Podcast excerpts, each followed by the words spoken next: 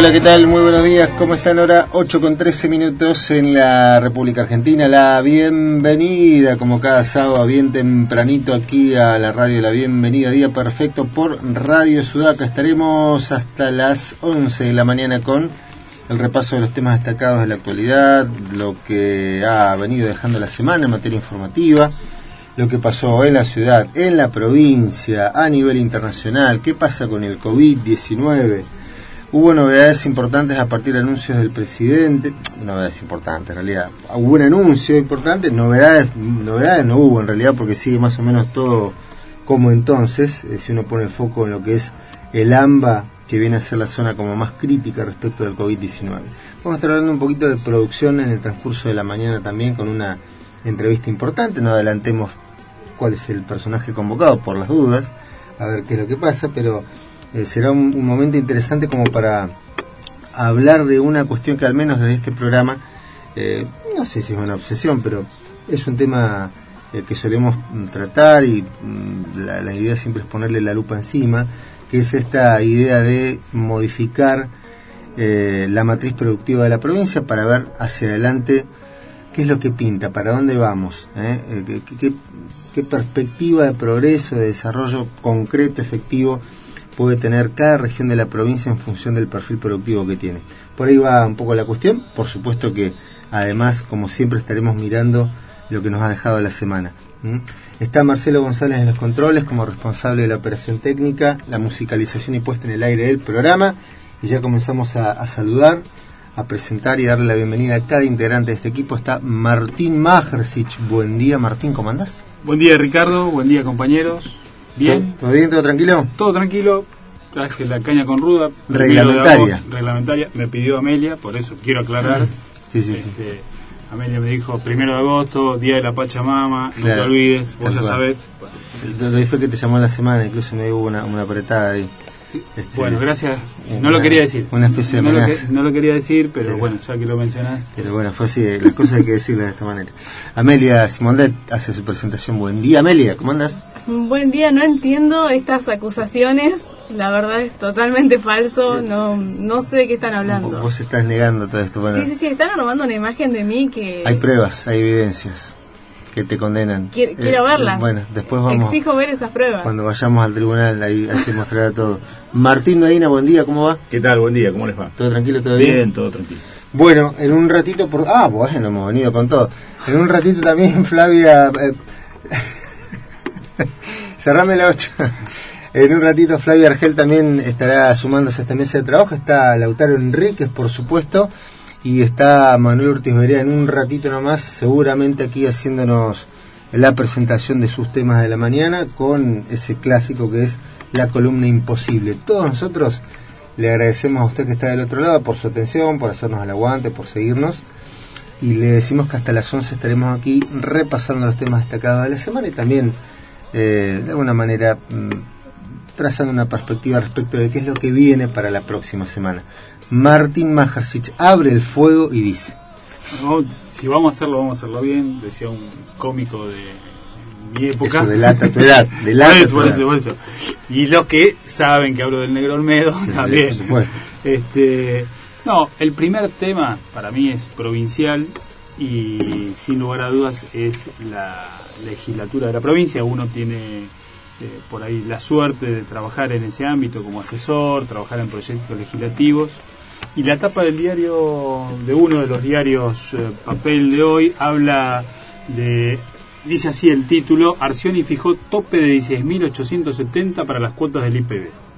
Este título, bárbaro, ¿eh? parece que Arcioni se le ocurrió, tuvo esta idea, que es un hombre, este, un intelectual que está pensando en los proyectos de desarrollo para la provincia, pero quiero decir, lamentablemente para el que no está tan acostumbrado, que este es el segundo proyecto de ley que, no sé cómo decirlo para que no suene violento, pero chorea el Poder Ejecutivo Mm. para, vamos a hablar en un lenguaje menos académico y más popular, Que toma prestado, decís vos. toma prestado, claro, pero por lo menos que le cambien algo, ¿no?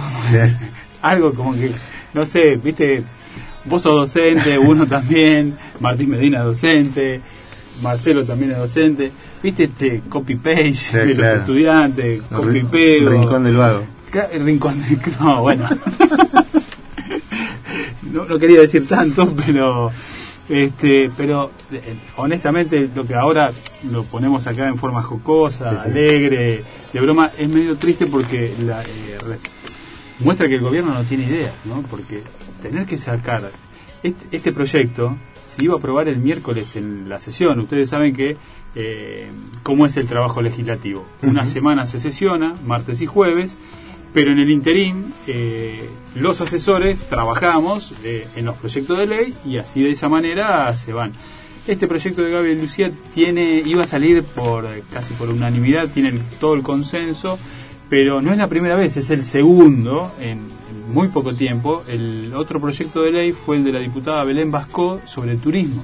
O sea, a ver, me parece bárbaro, pero si, si eso va a salir, porque son temas que van a salir porque tienen el apoyo mayoritario de los diputados de distintos bloques. Hoy recordemos para los oyentes que tenemos el bloque de Chubut al frente, que está dividido en dos, con un interbloque, es decir, nueve diputados están en el interbloque, los otros siete quedaron como oficialistas plenos de Chubut al frente o del accionismo. El bloque del Frente de Todos, eh, que tiene ocho diputados, y el bloque de Juntos por el Cambio, que tiene tres. Estos proyectos de ley salen porque son proyectos de ley que van directamente este, al beneficio de toda la población. Entonces no van a tener problemas, eh, no, no toca intereses eh, como otros proyectos de ley que puedo dar si quieren comentar. eh, la ley 10, número 71, que hemos estado trabajando mucho, y, y para no mezclar después comento bien de qué se trata eso. Eh, pero entonces da como cierta, no sé qué decir, malestar, eh, incomodidad, que digo, el Ejecutivo podría decir, bueno, esto va a salir, ocupémonos de otros temas. Me parece que hay muchos problemas en Chubut como para decir, eh, podría el equipo del Poder Ejecutivo trabajar sobre otros temas. Ese es el primer punto de legislatura. El segundo punto. Hacemos un punto y coma ahí y le pedimos a Amelia que nos comente cómo está la mañana.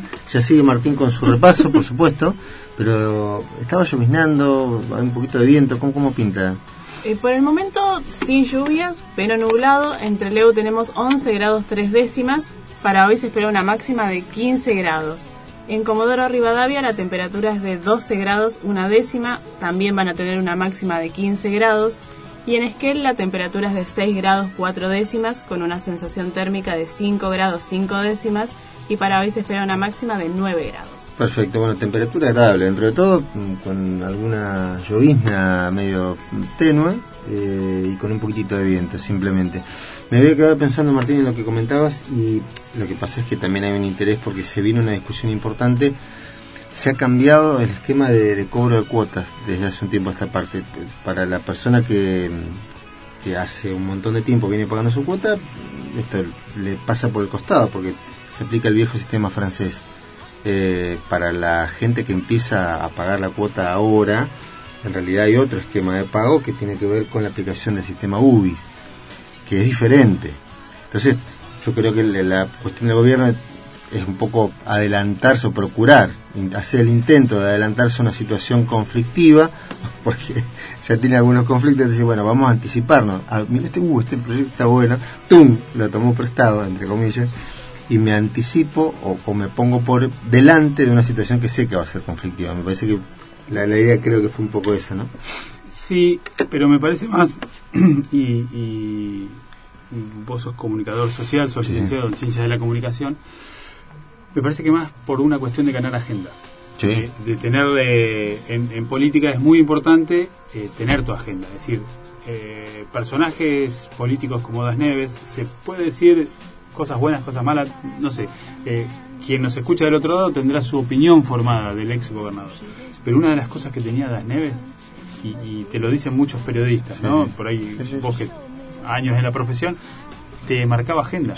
Él de, vos hablabas con él y tiraba tres cosas que eran tres tapas de diario, tres títulos para diario. El gobernador no tiene eso y no tiene un equipo comunicacional. Eh, ha tenido, eh, bueno, ahora es Grupo Azul, el ex asesor Taito, este, que lo tuvo en su momento y es más, he visto cómo a un periodista de Comodoro que te mandó Taito, contestando así el gobernador, bajando a un nivel chabacano de discusión que no tenés que. no es para la figura del gobernador, la máxima figura política de la provincia. Entonces, pero ¿qué pasa? Esto pasa cuando tenemos gobernadores o eh, sujetos políticos, no actores, sujetos. Eh, esto me, fue una corrección que me hizo un colega hace un tiempo atrás y la incorporé, que es el actor simula algo, el sujeto es parte de, entonces siempre es mejor decir sujetos políticos a los que hacemos, me incluyo, política, eh, y, no decir actor porque el actor simula. Yo creo que un sujeto político como Arcioni, que no viene del métier de la política, que esto es algo novedoso, porque él entra a la política en el 2015 como eh, vicegobernador de las Neves, y tiene el la gracia fortuita de terminar como gobernador por una tragedia. Entonces, eh, estas cosas no las tiene incorporadas. El que hace política, Martín Medina, que hace política hace muchos años, este, eh, nos iniciamos juntos en política. Eh, entonces, él no cometería ese error si fuera intendente de Trelew, por dar un ejemplo burdo para que nos, nos entiendan quienes nos escuchan. Entonces, creo que son las cuestiones que comunicacionalmente eh, tendría que mejorar el gobernador. Entre otros. Sí, ah, me gustaría que mejore la cuestión productiva, que apoyo y celebro que, haya espacios como este que lo difundan, porque este es el otro gran problema. hoy tenemos sobre la mesa algunos periódicos, papel, tenemos en la compu periódicos digitales de la provincia, pero son gacetillas de prensa. y, y, uno no quiere gacetilla de prensa. Entonces me parece. Bueno, y el otro punto, no sé si avanzo, si... Sí, sí, sí. Eh, el viaje egresado de los diputados. Eh, bueno, ahí recién hablábamos fuera de micrófono, Martín hacía una acotación y, ah, de paso le tiro la pelota al compañero, esto jugamos en equipo. No sé, hacíamos alusión. Sí, con respecto al tema de, del tan este mencionado viaje que bueno fue después noticia en distintos medios también a nivel nacional, no solamente en el ámbito local. Eh, yo lo que planteo es que en determinados momentos de mm, digamos de, crisis eh, y como la que estamos viviendo hay que ser sumamente cuidadoso con, este tipo de cosas y además en situaciones de emergencia como la que se planteaba, una emergencia climática en este caso, que indudablemente tienen que actuar los que están preparados para ese tipo de, cuestiones, que sería en este caso defensa civil, este, bomberos de localidades cercanas, eh, gente que está preparada específicamente para ese tipo de cosas.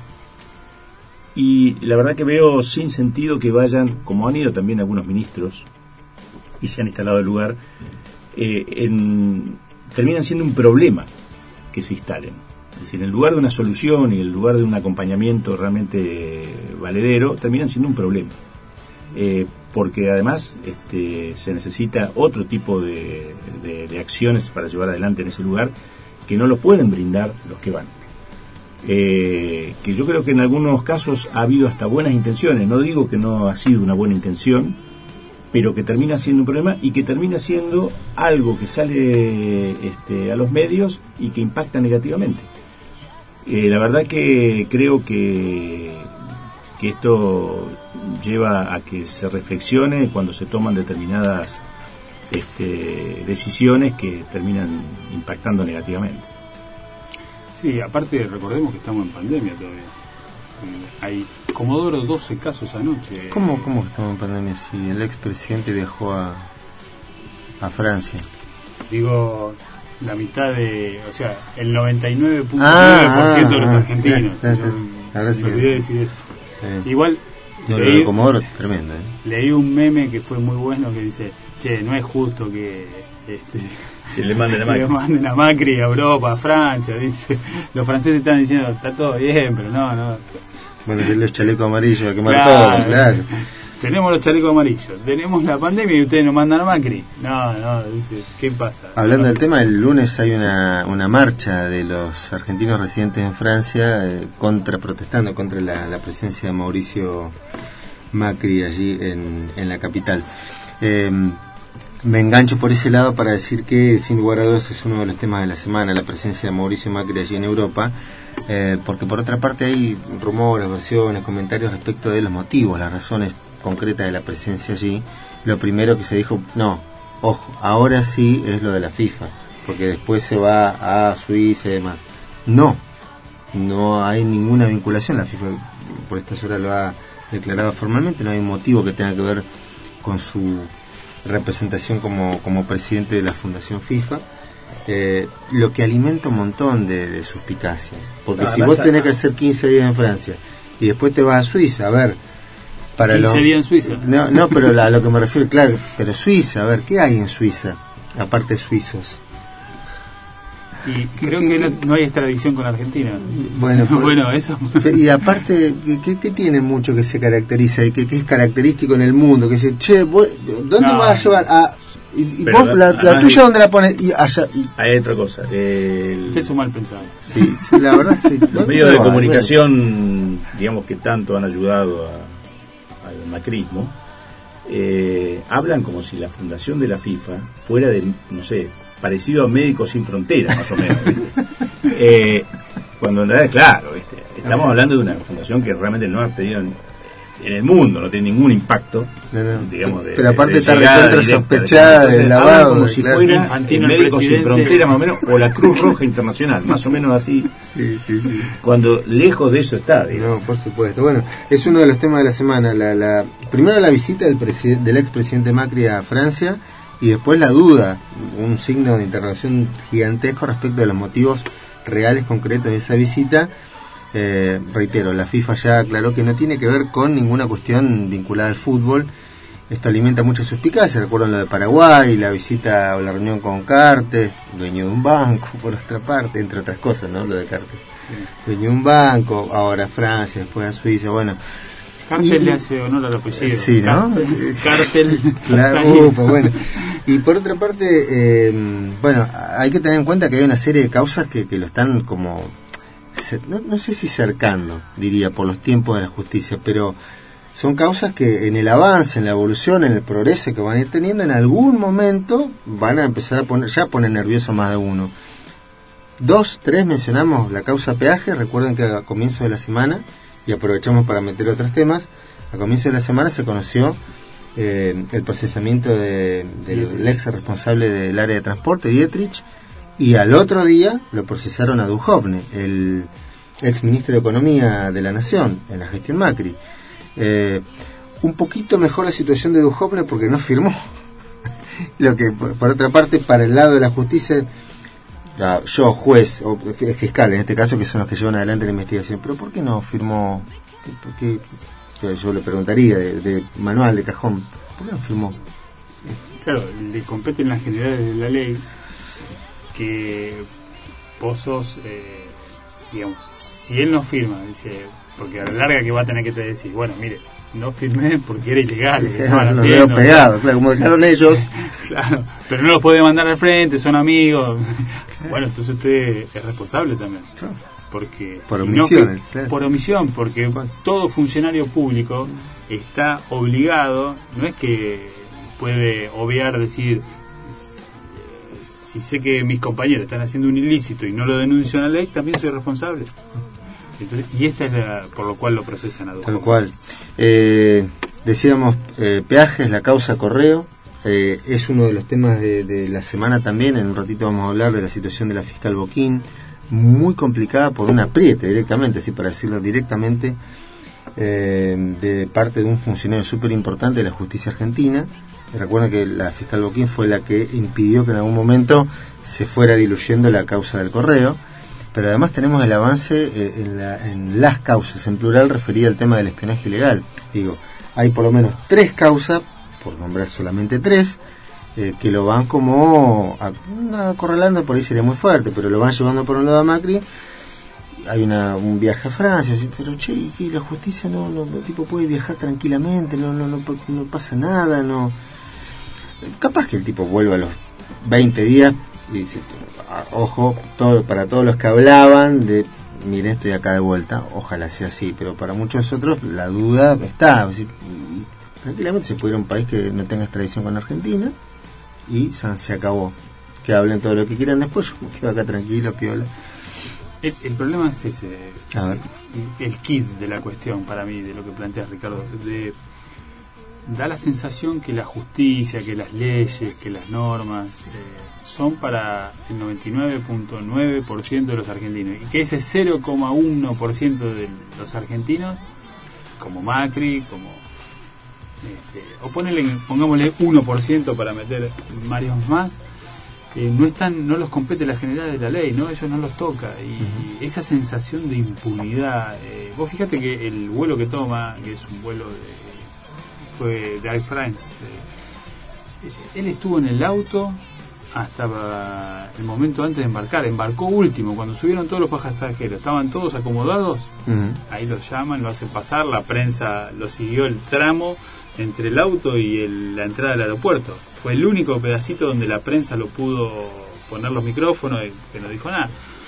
Pero mi a ver, se cansaron de hablar de la República, de las garantías constitucionales, de esto y del otro, y lo que menos hicieron en cuatro años fue eso, Ujú. avasallaron con la República. Al gobierno de Menem, que lo, lo criticamos y le, le cuestionamos estas cosas, cuando la historia revise los procesos eh, que estamos viviendo hoy, eh, dentro de 20, 30, 40 años, van a decir que en los cuatro años de macrismo fueron 10 veces más corruptos, si se puede poner niveles o porcentaje de corrupción, eh, y de avasallamiento y de calidad institucional que los 10 años de Menem.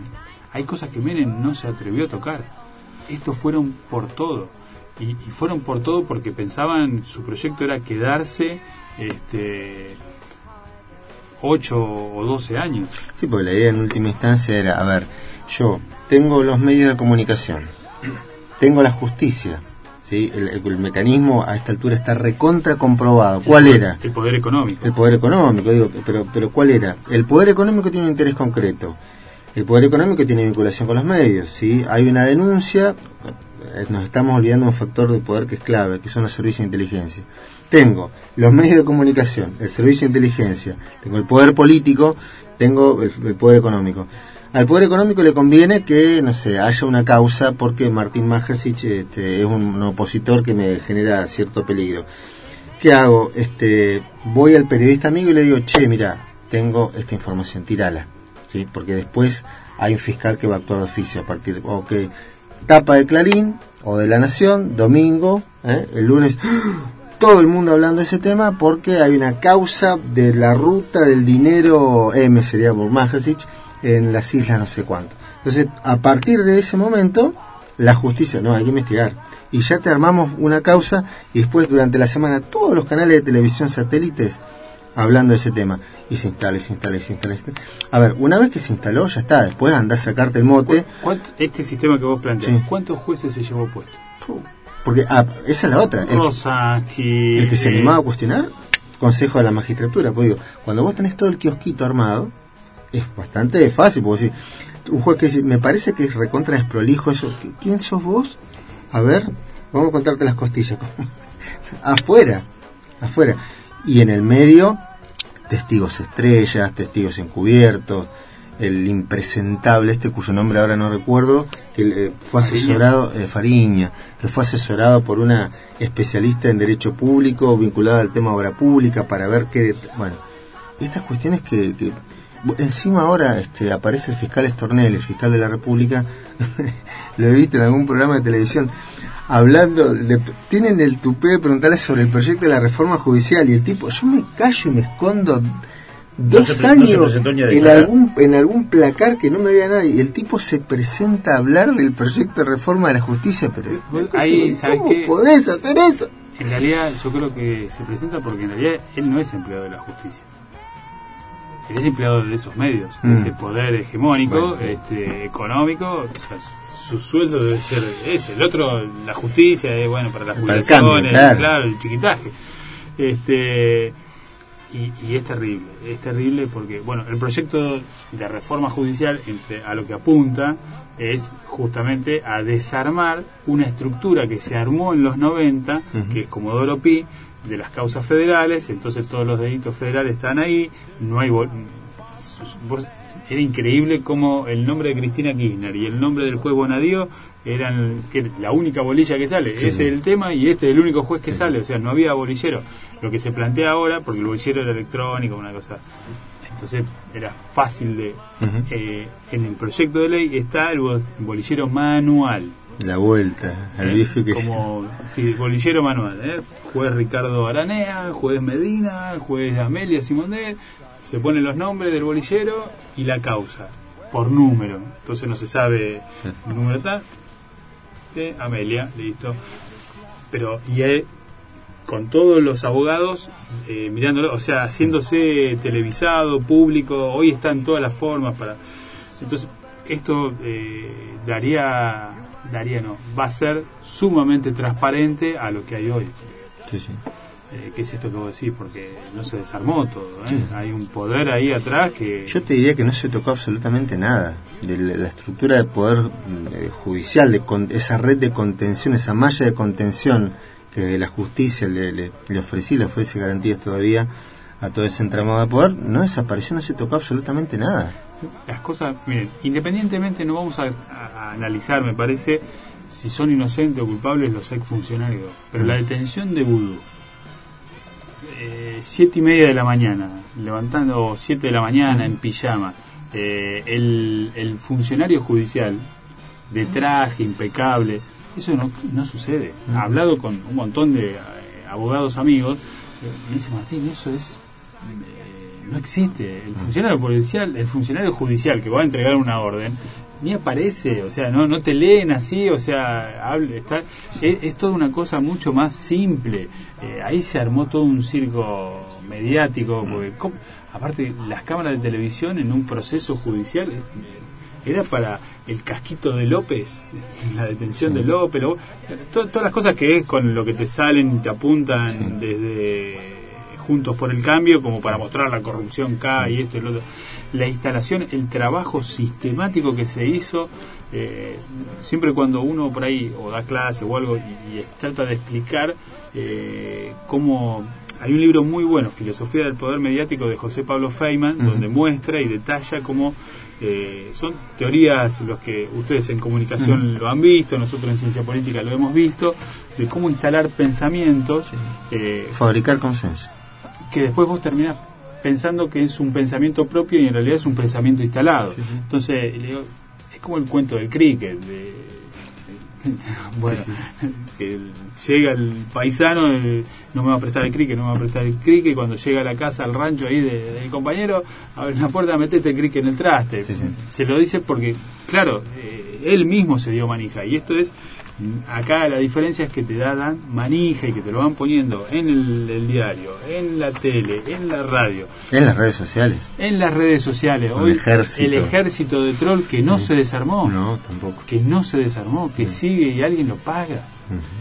Este es el problema. Entonces, eh, hay plata para pagar un ejército de troll, mm. pero no hay plata para pagar un aporte voluntario, no obligatorio, que no es un impuesto y que serían millones de dólares, como es el proyecto que está dando vuelta hace cuatro meses en el Congreso de la Nación, que sería eh, decir, muchachos, ustedes se la llevaron en pala. No, no, porque eso es tocar eh, la propiedad privada que es intocable.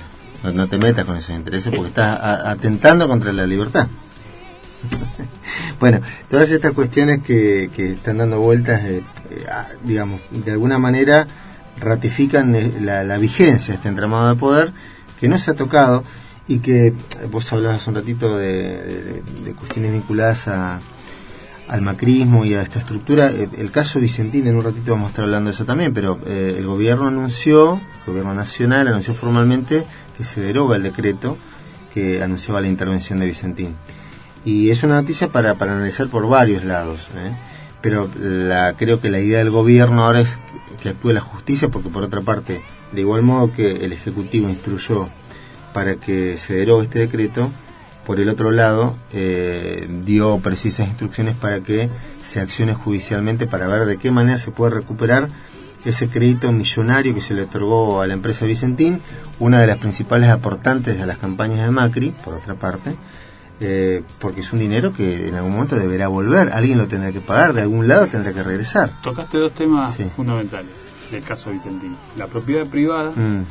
eh, y el otro, eh, bueno, el primero, la propiedad privada. Mm. Los 2.683 pequeños productores a los cuales Vicentín no le pagó se quedó con su cosecha, pero no le pagó. Y vos sabés que eso es una cosecha al año. E-, esas personas están desesperadas. Ni hablar de los 7.000 puestos de trabajo que genera Vicentín. 7.000 trabajadores, 7.000 familias argentinas que no saben qué va a pasar. Que cuando entró el Estado eh, tuvieron un alivio, respiraron esas familias, porque dijeron, estamos en pandemia, salir a buscar trabajo. Eh, en este contexto de, destrucción del empleo, este, porque vivimos cuatro años de pandemia nosotros, esta es la pandemia con el virus en serio. El otro virus era amarillo, pero eh, esto es terrible. Esto también es terrible. Eh, me parece que el gobierno nacional ahí, en ese, en ese caso, eh, con la intervención y ahora marcha atrás, lo que tomó fue conocimiento y ahora el gobierno tiene, van a caer muchísimas causas penales de esto. Vicentín va a ser un tema de larga, de, de largo tiempo, porque hay lavado de dinero, hay Sí, una, una perlita más sobre el caso de Vicentín y con esto este, nos vamos a la primera pausa del programa. Eh, la semana arranca, a propósito de Vicentín, con una noticia que fue una especie de bomba neutrónica. Se conocieron o tomaron estado público algunos chats, algunos chats del WhatsApp de Nieto. ¿Quién es Nieto? Dirá algún desprevenido de la mañana, alguien que recién se levanta. Eh, el, dicen algunos todavía secretario del expresidente Mauricio Macri. Eh, uno de los chats que llaman más la atención es uno en el cual se le indica a Nieto, se le da precisa instrucción a Nieto para que se aprueben con, esta terminología, aprobarle los 10 palos a Nardelli. Aprobarle los 10 palos a Nardelli y con, una especie de asterisco. Que no pasa por la SIGEN, la Sindicatura General de la Nación, para el que esté un poco dormido en la mañana. Eh, ¿Qué es lo que se le estaba diciendo? Aprobar o, o tratar de eh, dar las directivas pertinentes como para que se apruebe esto. Eh, conclusión, ese mismo día se aprobó un tramo, se aprobó un tramo del crédito a, Vicentín, estamos hablando de octubre, noviembre del año pasado cuando ya el macrismo sabía que se iba al poder y a la semana se eh, autorizó el otro tramo del préstamo millonario que todavía bien gracias, ¿no? Nadie sabe quién va a terminar pagando. reitero, esto surge del chat, del WhatsApp del em, secretario del expresidente Mauricio Macri. Para quien tuviera alguna duda, alguna esto será, che, lo de Vicentín, tanto que acusan y demás, bueno, eh, cuando se conozca con más profundidad, con más detalle el tema, este, me gustaría saber la gente que se embanderó y salió a la calle, creo que alguno hubo acá entre Leu también que salió a tocar bocina, eh, pero cuando se conozca realmente esto, esto que estamos comentando es, tremendo, digo. Salvo que alguno abiertamente esté a favor de la estafa general y que diga, bueno, no, no, yo estoy de acuerdo en que el Banco Nación otorgue ese crédito impagable a una empresa este, que sé que no la va a devolver. Salvo que alguno esté plenamente de acuerdo con eso, eh, yo la verdad si salí a tocar bocina me embanderé porque iban a atentar contra la propiedad privada y me entero de esto, y yo me sentiría de mínima medio tonto, pero bueno, qué sé yo, capaz que hay gente que, a la que le gusta pasar por esa situación. Eh, es uno de los temas que vamos a estar tratando también en el transcurso del programa, por 8.47 minutos, y nos lleva de la manito Amelia a la pausa con los datos del tiempo. En la ciudad de Trelew tenemos 11 grados 3 décimas, recordamos que para hoy se esperan 15 grados de máxima, en Comodoro Rivadavia 12 grados 1 décima y en Esquel 6 grados 4 décimas, con una sensación térmica de 5 grados 5 décimas. Cada sábado de 8 a 10 y media por Radio Sudaca, Ricardo Aranea y equipo te ayudan a armar tu día perfecto. Día perfecto, la información significativa de la semana y el adelanto de lo que hay que tener presente para los próximos días. Día perfecto, escucha para entender.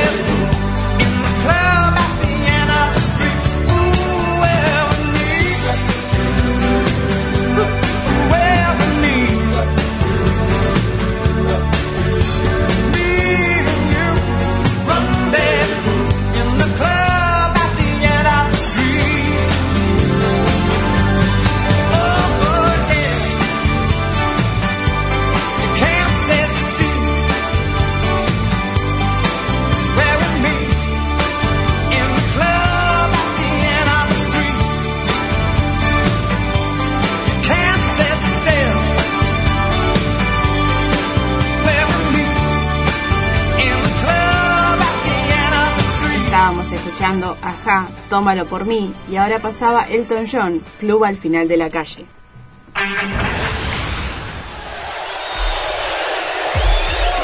Cuatro minutitos nos separan de las nueve de la mañana en la República Argentina. En un ratito alguien estará en esta mesa diciendo algo sobre fútbol también, porque parece que comienzan los entrenamientos. Al menos eh, la AFA, me gusta la, la seguridad con que se miran las personas eventualmente responsables de decir algo sobre fútbol, pero bueno. Yo voy, yo, claro, yo voy adelantando algo como para que después tome la posta. Parece que la AFA dará autorización al menos a los equipos que tienen compromisos por Copa Libertadores. ¿eh? Entonces, eh, esos equipos parece que van a, ya a partir de la semana que viene, van a tener que empezar a moverse un poquito. Y se genera una situación de cierta injusticia porque tendrán autorización ellos y creo que una o dos semanas después recién el resto de los equipos de fútbol argentino. Digo, este, es medio raro el tema. Eh, si yo no formo parte de esa elite de equipo que juega la Copa Libertad, digo, che, ¿por qué ellos van a tener ven- ventaja? Este, una cosa bastante particular. En un ratito, investigación especial sobre el tema Igual a se- cargo de... Se han manifestado algunos jugadores en el transcurso de la semana en contra de que retorne el Sí, fútbol. sí, sí. Uno de ellos es Carlos Tevez, ¿eh? que ha manifestado que es una verdadera locura volver en este contexto. Así que algunas opiniones pesan, digamos. Sí, sí, habrá que ver qué, qué es lo que pasa finalmente con eso. No sé cuál será la opinión de Gallardo, que en, en algún momento fue como de los personajes dentro del fútbol argentino que con más fuerza dijo, no, no, no, no se puede jugar, no puede jugar. Adelantándose incluso a, a decisiones más pesadas que vinieron después, esto de cortar directamente absolutamente todo, ¿no? Igual en el contexto de Libertadores es muy difícil jugarlo teniendo en cuenta la situación de los países de América Latina Sí. Digo, este, si tenés que ir a jugar a Brasil, como y Perú. con escaf como Perú, con escafo con Chile, qué sé yo, con escafandra. Bueno, no sé cómo será. Por ahí nos puede decir Manu ahora en un ratito que es un Ah, avesado mira, que jugador. No está bueno que en vivo te digan, tenés que investigar esto para ahora en Claro. cinco minutos. Eh, en dos minutos. Investigación especial a cargo de Manuel Perea. No, aparte que, te- o sea, viajan, vuelven, tienen que estar haciendo cuarentena 15 días y tienen el otro partido prácticamente. Sí, es bueno, esa es otra cuestión que no sé cómo a la vuelta, digo, si vos tenés un plantel corto, digamos, volvés de jugar en Perú, por ejemplo, que tenés que estar 15 días en cuarentena. Y, y a la semana, ¿quién juega? Lo reglamentario sería eso. Claro, Por eso, pero ¿quién, quién juega por el torneo Claro, local? no te dan los tiempos. Yo creo que lo más acertado sería por este año suspenderla. Jugar en la luna. No, suspenderla, pero lo que pasa es que, bueno, las cuestiones económicas indudablemente que pesan mucho más que todo lo otro. Hay que ver qué pasa con eso. Hace su aparición formal ahora, pateando puertas, demoliendo hoteles, eh, como dijo Charlie García. Manuel Ortiz Berea. Manuel, buen día. ¿Cómo andás? Buen día, acá trayendo, trayendo la alegría al, al programa. ¿Todo bien? ¿Todo tranquilo? Todo tranqui. Bueno, así me gusta. Creo que veo que me sacaron la, la botellita acá de no sé qué era. Vamos, vamos a hacer este segmento de denuncia, en esta denuncia pública, porque Martín Majasic, que en un ratito tiene su programa de radio, este, en otra, Ma- Martín Majasic va, va copando como espacio, así, ¿viste? Y en un ratito arranca su, su programa a las 10 de la mañana, pero bueno, más allá de esta cuestión, nosotros teníamos interés en que deje lo que había traído. Había traído una botella de caña con ruda, eh, y bueno, dijo, "Bueno, vamos a tomar todo. Yo, yo no la veo por ningún lado, salvo que la, la, Vino, la paseó por la radio y la exhibió. y- me acusó. A la salida dijo que era para eh, contrarrestar el coronavirus. No sé, en- Conociéndolo más, que esa botella debe tener por lo menos 6 o 7 años. ¿Sí? Y otra cosa, la costumbre. de- demuestra que tiene más amague que el burrito Ortega, ¿viste? Porque, Se van a mague, si vos. oh, Se van, upa, bueno, bueno. Nos vamos conociendo. Haciendo amigos, la sección Haciendo amigos. no sé, cu- cuando, cuando salió de acá dijo, la única que consumió fue Amelia. Uh, bueno. Y Amelia miraba ahí. ¿Vos te encerraste en el baño en algún momento? Apuraste un trago así. No entiendo, Hoy se organizaron todos para pegarme a mí. No, No, no, no, Gracias. Te, te agradezco. Yo no, no, Todas no- las no- no vi. acusaciones, todas las acusaciones de, de día perfecto caen sobre Amelia, Sobre siempre, Amelia, siempre. Es una situación de bullying. No, no es que seamos machistas ni nada, pero Y la mira, y la mira directamente. Bueno, habíamos prometido varias cosas la semana pasada, eh, a propósito de la llegada de Manuel Ortiz Berea, y hacemos el adelanto de dos por lo menos de los temas que tenés, porque ahora tenés uno más que tiene que ver con el fútbol. Ah, ya lo tengo, ya, ya lo, lo incorpora eso, bueno, buenísimo.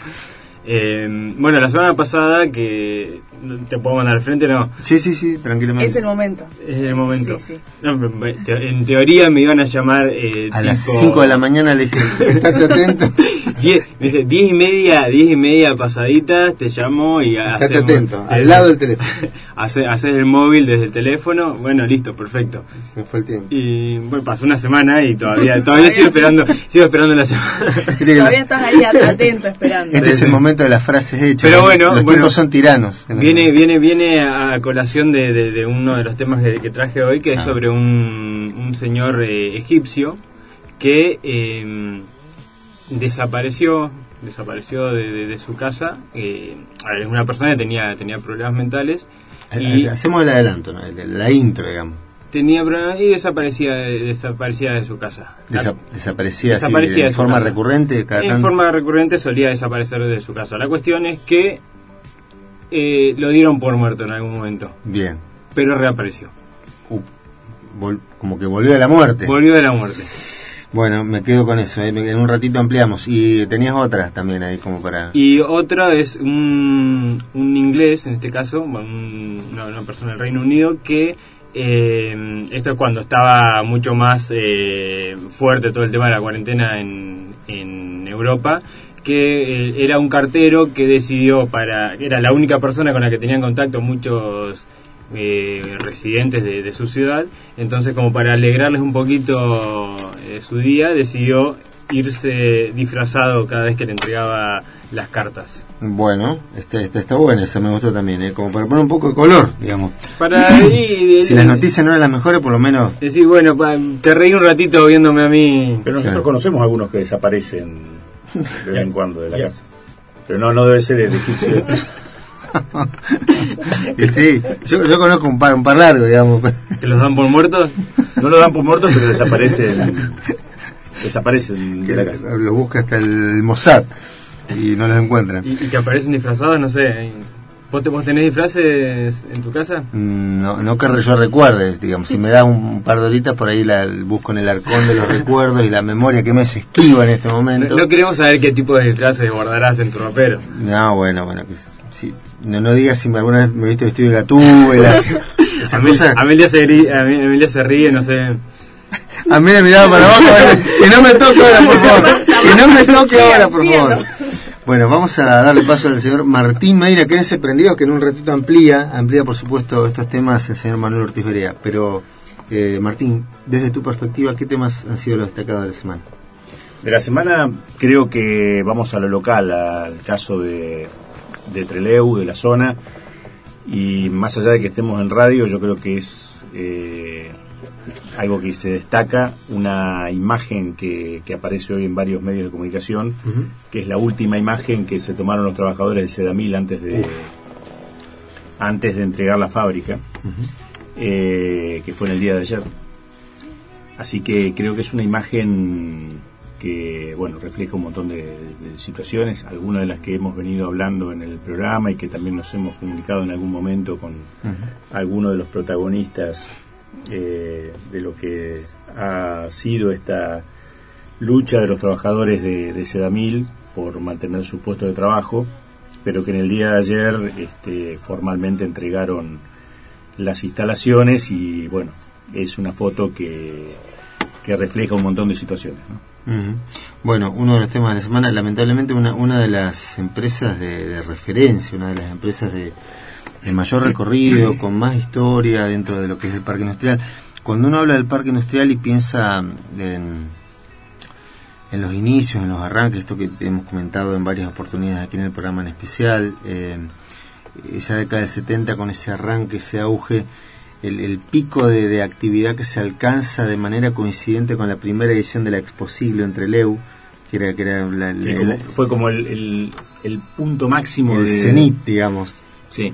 Este, en, ese momento que, que había una- por primera vez una muestra integral que, tenía la ciudad, una suerte de exposición o de feria, eh, en la que se podían ver los distintos rubros de la actividad económica, los distintos motores que le daban vida a la actividad productiva y comercial entre Leu.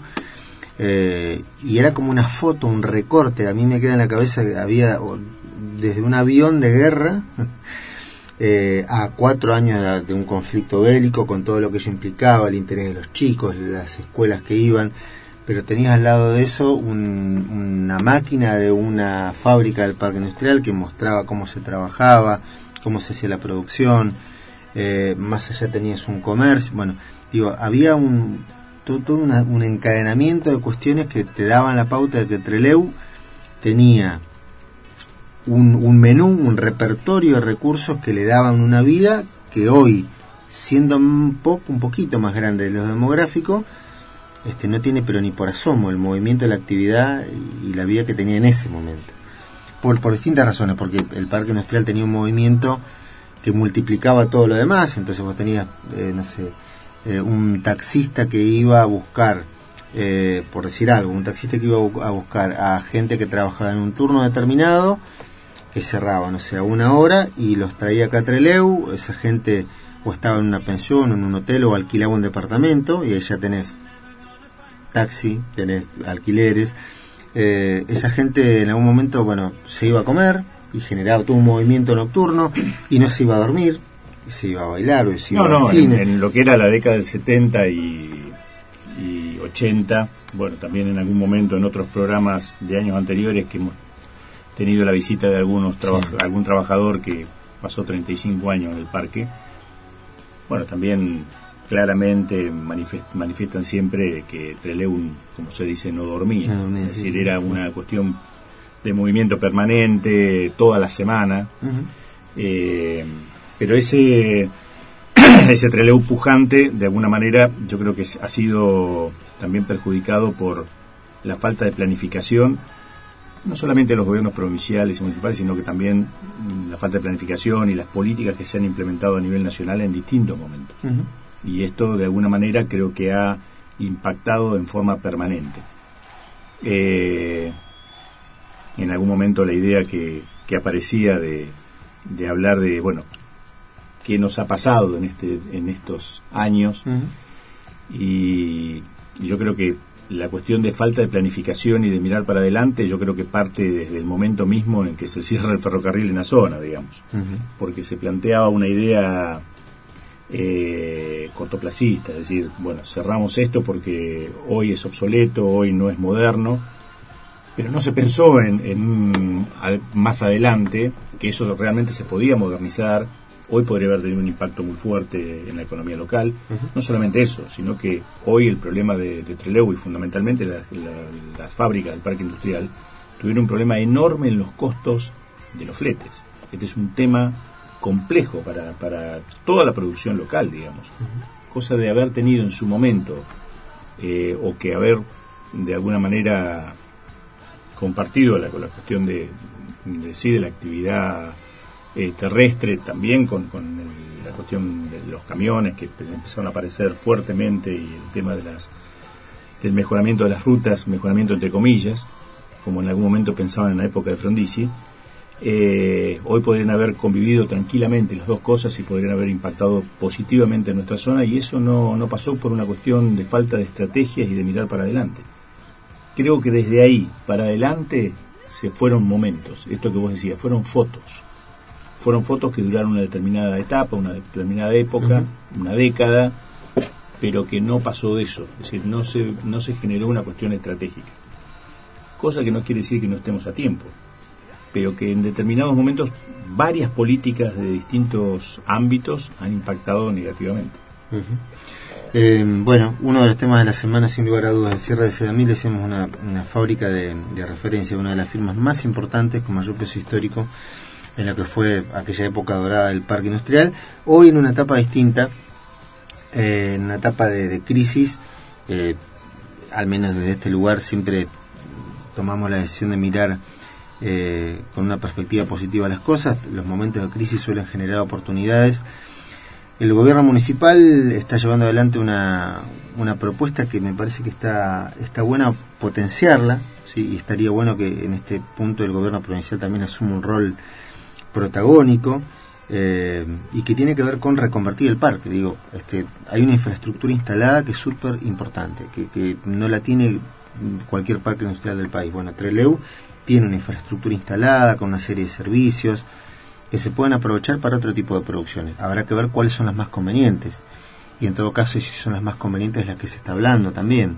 El otro día hizo un aporte muy bueno sobre el tema eh, Gabriela Dufour, cuando estuvimos hablando.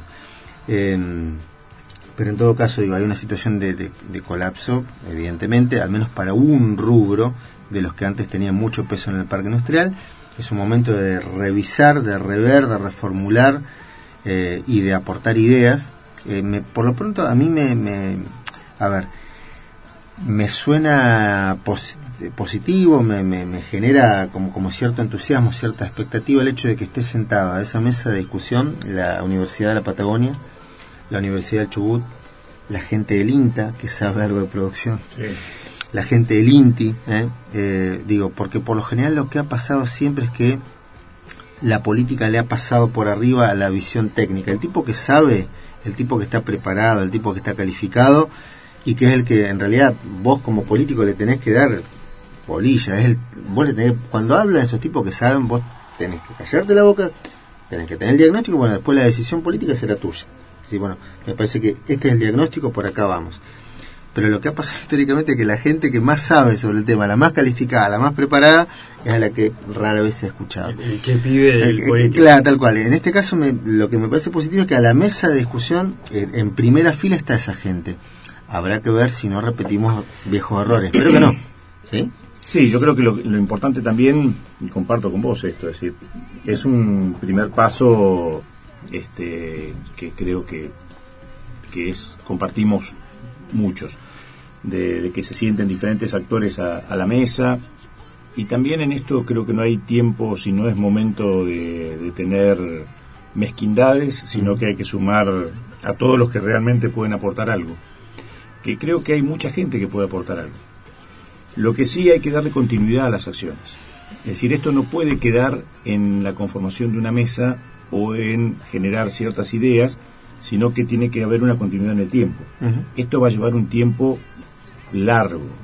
Como decía en algún momento algún historiador, Brodel, hay tiempos cortos, de medio plazo y largos. Esto creo que es un, un momento, es un tiempo largo. Es un tiempo largo que este, vamos a ver para que se den veamos algún fruto. Pero que bueno, ¿De cuánto hablamos? Y yo creo que estamos este, en un momento de por lo menos 10 años. Esto es una realidad. Hay una destrucción absoluta del sistema productivo en la ciudad. Eh, bueno, el impacto de, de la pandemia a nivel nacional se habla de que por lo menos se va a tardar tres años o cuatro en recuperarse. Y eso no, no es ajeno a nosotros. Pero nosotros venimos de una crisis mucho más profunda en la ciudad y también en la provincia. Yo te diría que, Creo los, los que- últimos cuatro años en el país han sido una crisis. Y creo que va a llevar un tiempo Tremendo. prolongado el ver los primeros, los primeros frutos. Pero por eso tiene que haber una continuidad y en eso sí tiene que haber un acuerdo político de las distintas fuerzas de que ciertas acciones que se acuerden tienen que tener continuidad en el tiempo, porque si no- de nada vale esto. Me parece que esto es, es clave, es crucial y me parece que no hay tiempo para mezquindad. Bien, eh, aquí estamos entonces, haciendo Día Perfecto por Radio Sudaca hasta las 11 de la mañana. En un ratito está Flavia Argel con su segmento sobre... Hoy, ¿con, qué venimos? ¿Con alguna información policial? ¿Algún caso histórico? Eh, eh, por ahí vamos, creo que me quiere decir la cara de, de Flavia. En un ratito estará aquí también Lautaro Enríquez diciendo sus cosas. Ahora, ahora en este momento vamos a repasar títulos destacados en la tapa del diario El Chubut.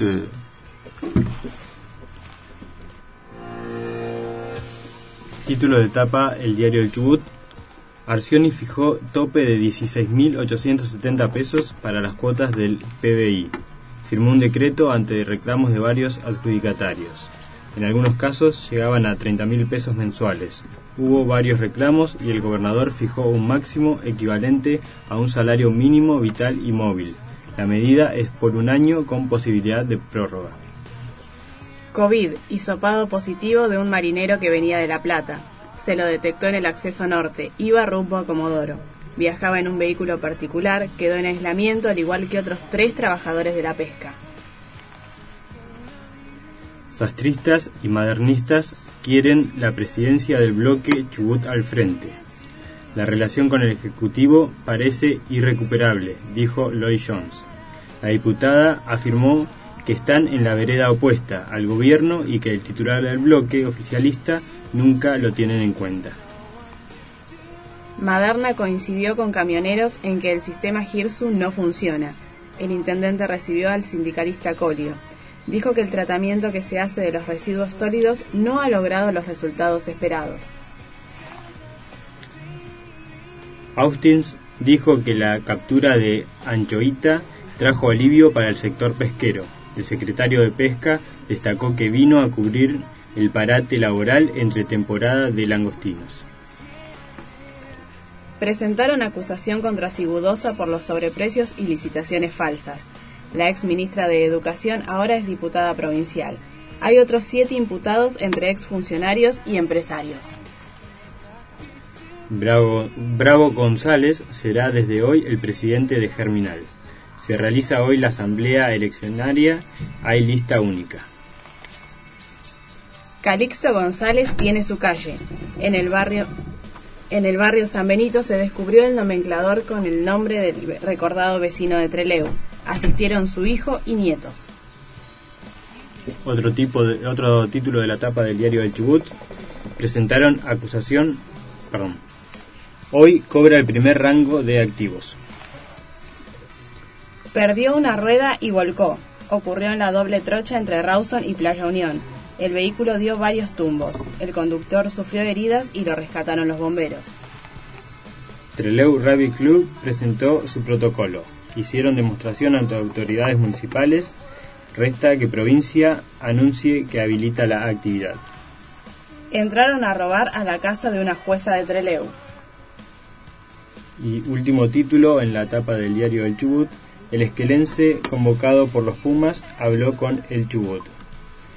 Federico Wersing habló sobre su presente en la posibilidad de jugar el Rugby Championship. Muy bien. Acá la tapa del diario El Chubut. Muy bien, hora 9 con 18 minutos en la República Argentina. Eh, los títulos destacados en la portada del diario El Chubut, aquí en la ciudad de Treleu, para saber un poco también qué es lo que ocurre hoy, por dónde pasa la, la información importante hoy. Uno de los temas destacados que nos deja la semana también a nivel regional es la convocatoria eh, de parte del Ministerio de Salud de la Nación de una médica que forma parte de nuestro sistema sanitario, la doctora Teresa Estrella. Eh, debemos reconocer que anoche hicimos algunas gestiones para ver si la podíamos tener eh, en comunicación. Hoy se nos complicó para, para rastrear a la, a la médica. Eh, pero digo, es un reconocimiento para una profesional médica que desde hace una buena cantidad de años está al frente del área de epidemiología del Ministerio de Salud de la provincia del Chubut. Eh, epidemiología y patologías prevalentes, creo que es el nombre formal del área, eh, pero que ha sido reconocida porque ha sido convocada, reitero, por el Ministerio de Salud de la Nación a, a la Comisión Nacional de Inmunizaciones, que si mal no recuerdo, eh, que es un área hoy que tiene un peso, una, una gravitación tremenda en función de todo lo que ocurre con el tema COVID-19 y demás. Eh, en un ratito vamos a estar dando algún detalle más, pero es uno de los temas destacados, reitero, la convocatoria de una médica eh, muy reconocida del sistema de salud de la provincia del Chubut al ámbito nacional para, para que toda esa, esa sapiencia y esa experiencia, ese recorrido eh, pueda volcarse también, me imagino, a nivel, a nivel nacional. Vamos a una pausa musical, a la vuelta mucho más.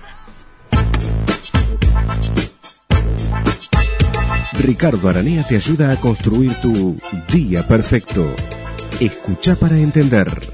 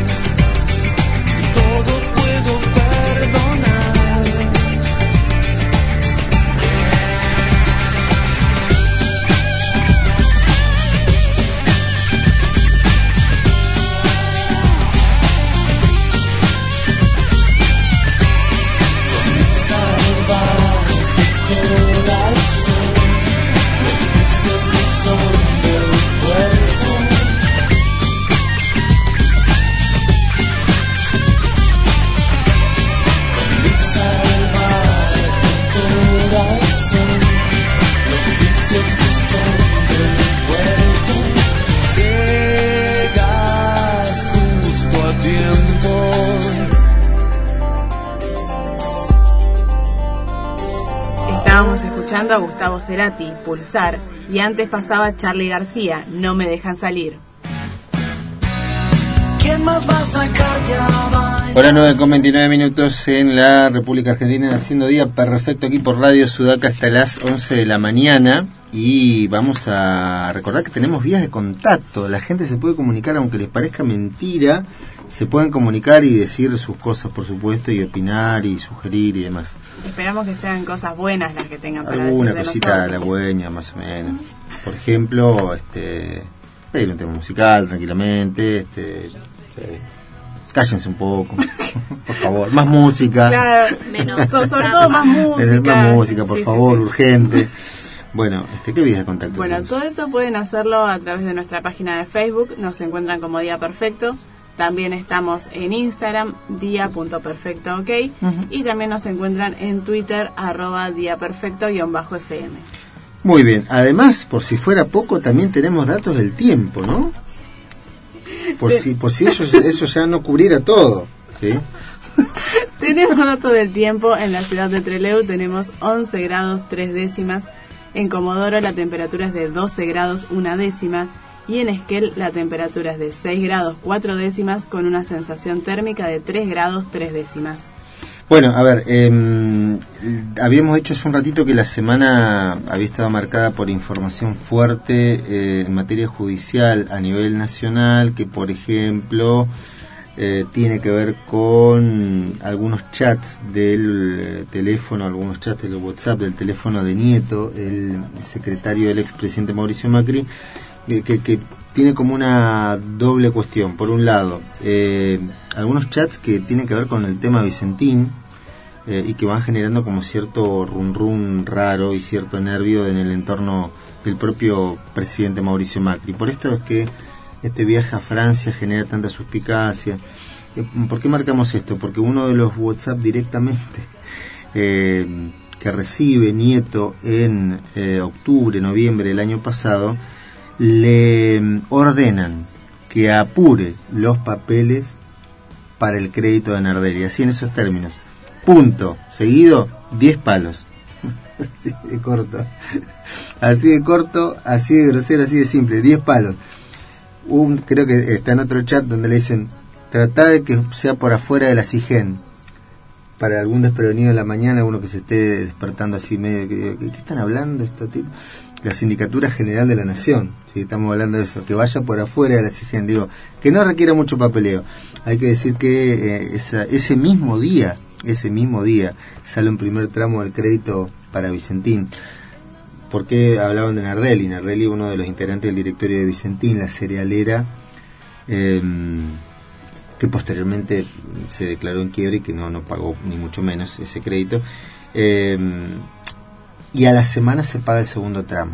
Eh, por eso es que el tem- por eso es que hay tanta gente nerviosa con el tema de los teléfonos y con los chats y que no me toquen el teléfono, guarda con el celular. y- Bueno, uno de los chats hablaba de esta cuestión. La otra, no sé si es mejor o peor, pero el, el- otro chat este, que se conoció en la semana vincula al eh, secretario, no sé si secretario, sec- alguno que todavía trabaja como secretario de, de Mauricio Macri, Nieto, eh, fuertes vinculaciones con D'Alessio.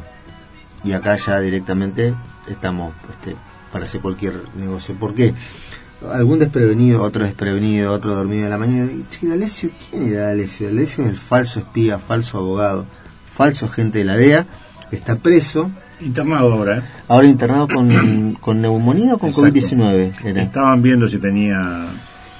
Eh, la cuestión es que D'Alessio, recuerden que en algún momento fue la persona que se relacionó con un empresario, lo llamó un empresario y dijo, mira, yo soy fulano de tal, soy abogado, no te movía, vamos a poner abogado, soy, soy abogado.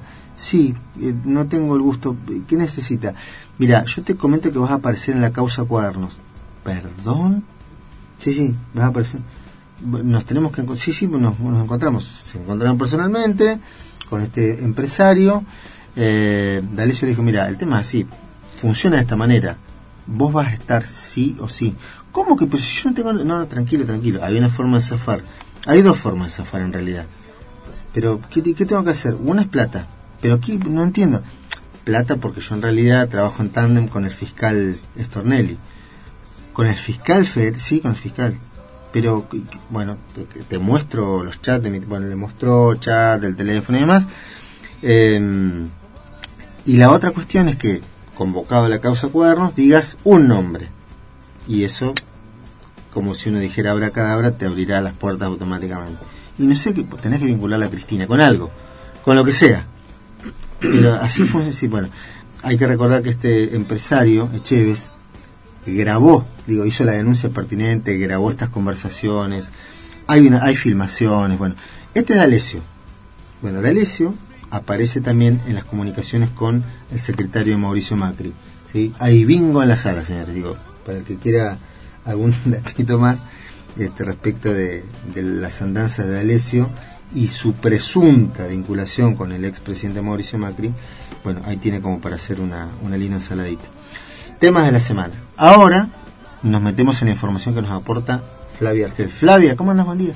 Muy buenos días a toda la audiencia. Para hoy les traje un caso que fue sucedió en 2004 y eh, se catalogó como la masacre de Carmen de Patagones, una ciudad que queda al sur de Vietma. Eh, este caso, el protagonista, mejor dicho, de este caso es Rafael Solich, quien fue apodado por su padre como Junior. Si quieren vamos a escuchar el, caso completo y después comentamos algunas cositas. 28 de septiembre del año 2004. Los alumnos de la escuela contemplan cómo se iza la bandera en el patio de la escuela número 2 de Carmen de Patagones. Rodrigo Torres, uno de los alumnos de la misma, había estado charlando con dos compañeras y habían visto que Junior y su mejor amigo, Dante, estaban charlando de manera sospechosa. Junior, aquella mañana, vestía de manera rara. Tenía un abrigo largo que le llegaba hasta las rodillas. Pronto se enterarían que debajo de ese abrigo ocultaba el arma reglamentaria 9 milímetros que le había robado su padre, quien era suboficial de la prefectura en Ingeniero White. Ese día les tocaba tener ética y ciudadanía, pero el profesor se había atrasado. Por ende, los alumnos se encontraban solos dentro del aula. En ese lapso, entre el murmullo de los jóvenes que estaban sentados esperando a que entre el profesor, Junior se paró de su silla, se acercó hacia el pizarrón, miró a sus compañeros, abrió la campera y extrajo el arma. Muchos de ellos pensaban que era una broma, pero se dieron cuenta que no cuando se oyó el primer disparo. Aquel día, Junior mató a tres compañeros e hirió a otros cinco. Muchos se preguntan el porqué del actuar de Junior. El padre dijo que cuatro meses antes de lo sucedido había pedido una reunión con el gabinete pedagógico de la escuela, ya que había encontrado en la habitación de Junior dibujos de cruces espásticas y el nombre de Hitler escrito en una caja en donde se guardaba sus cassettes. Además de eso, él había notado un extraño cambio de conducta en Junior, desde que se juntaba con su mejor amigo Dante. Junior se mostraba cada vez más hermético, jugaba menos al fútbol y se encerraba largas y largas horas en su cuarto. Jamás se supo qué fue lo que realmente detonó a Rafael Solich, más conocido como Junior, y el protagonista de esta historia, que se catalogó como la masacre de Carmen de Patagones. El autor de la primera masacre escolar de América Latina fue declarado inimputable pocas horas después de que asesinara a balazos a tres de sus compañeros e hiriera a otros cinco el 28 de septiembre de 2004 en Carmen de Patagones. Rafael Junior Solich tenía 15 años. Desde entonces, en forma breve o prolongada, lo trataron más de 20 psicólogos y psiquiatras. No llegan a, a una conclusión respecto de si esto fue una reacción de un chico este, que no pudo manejar la situación y tampoco tuvo conciencia, o fue una actitud de un psicótico que organizó, planificó y, terminó este, actuando, llevando al, al acto esa fantasía que tenía de agredir a sus compañeros.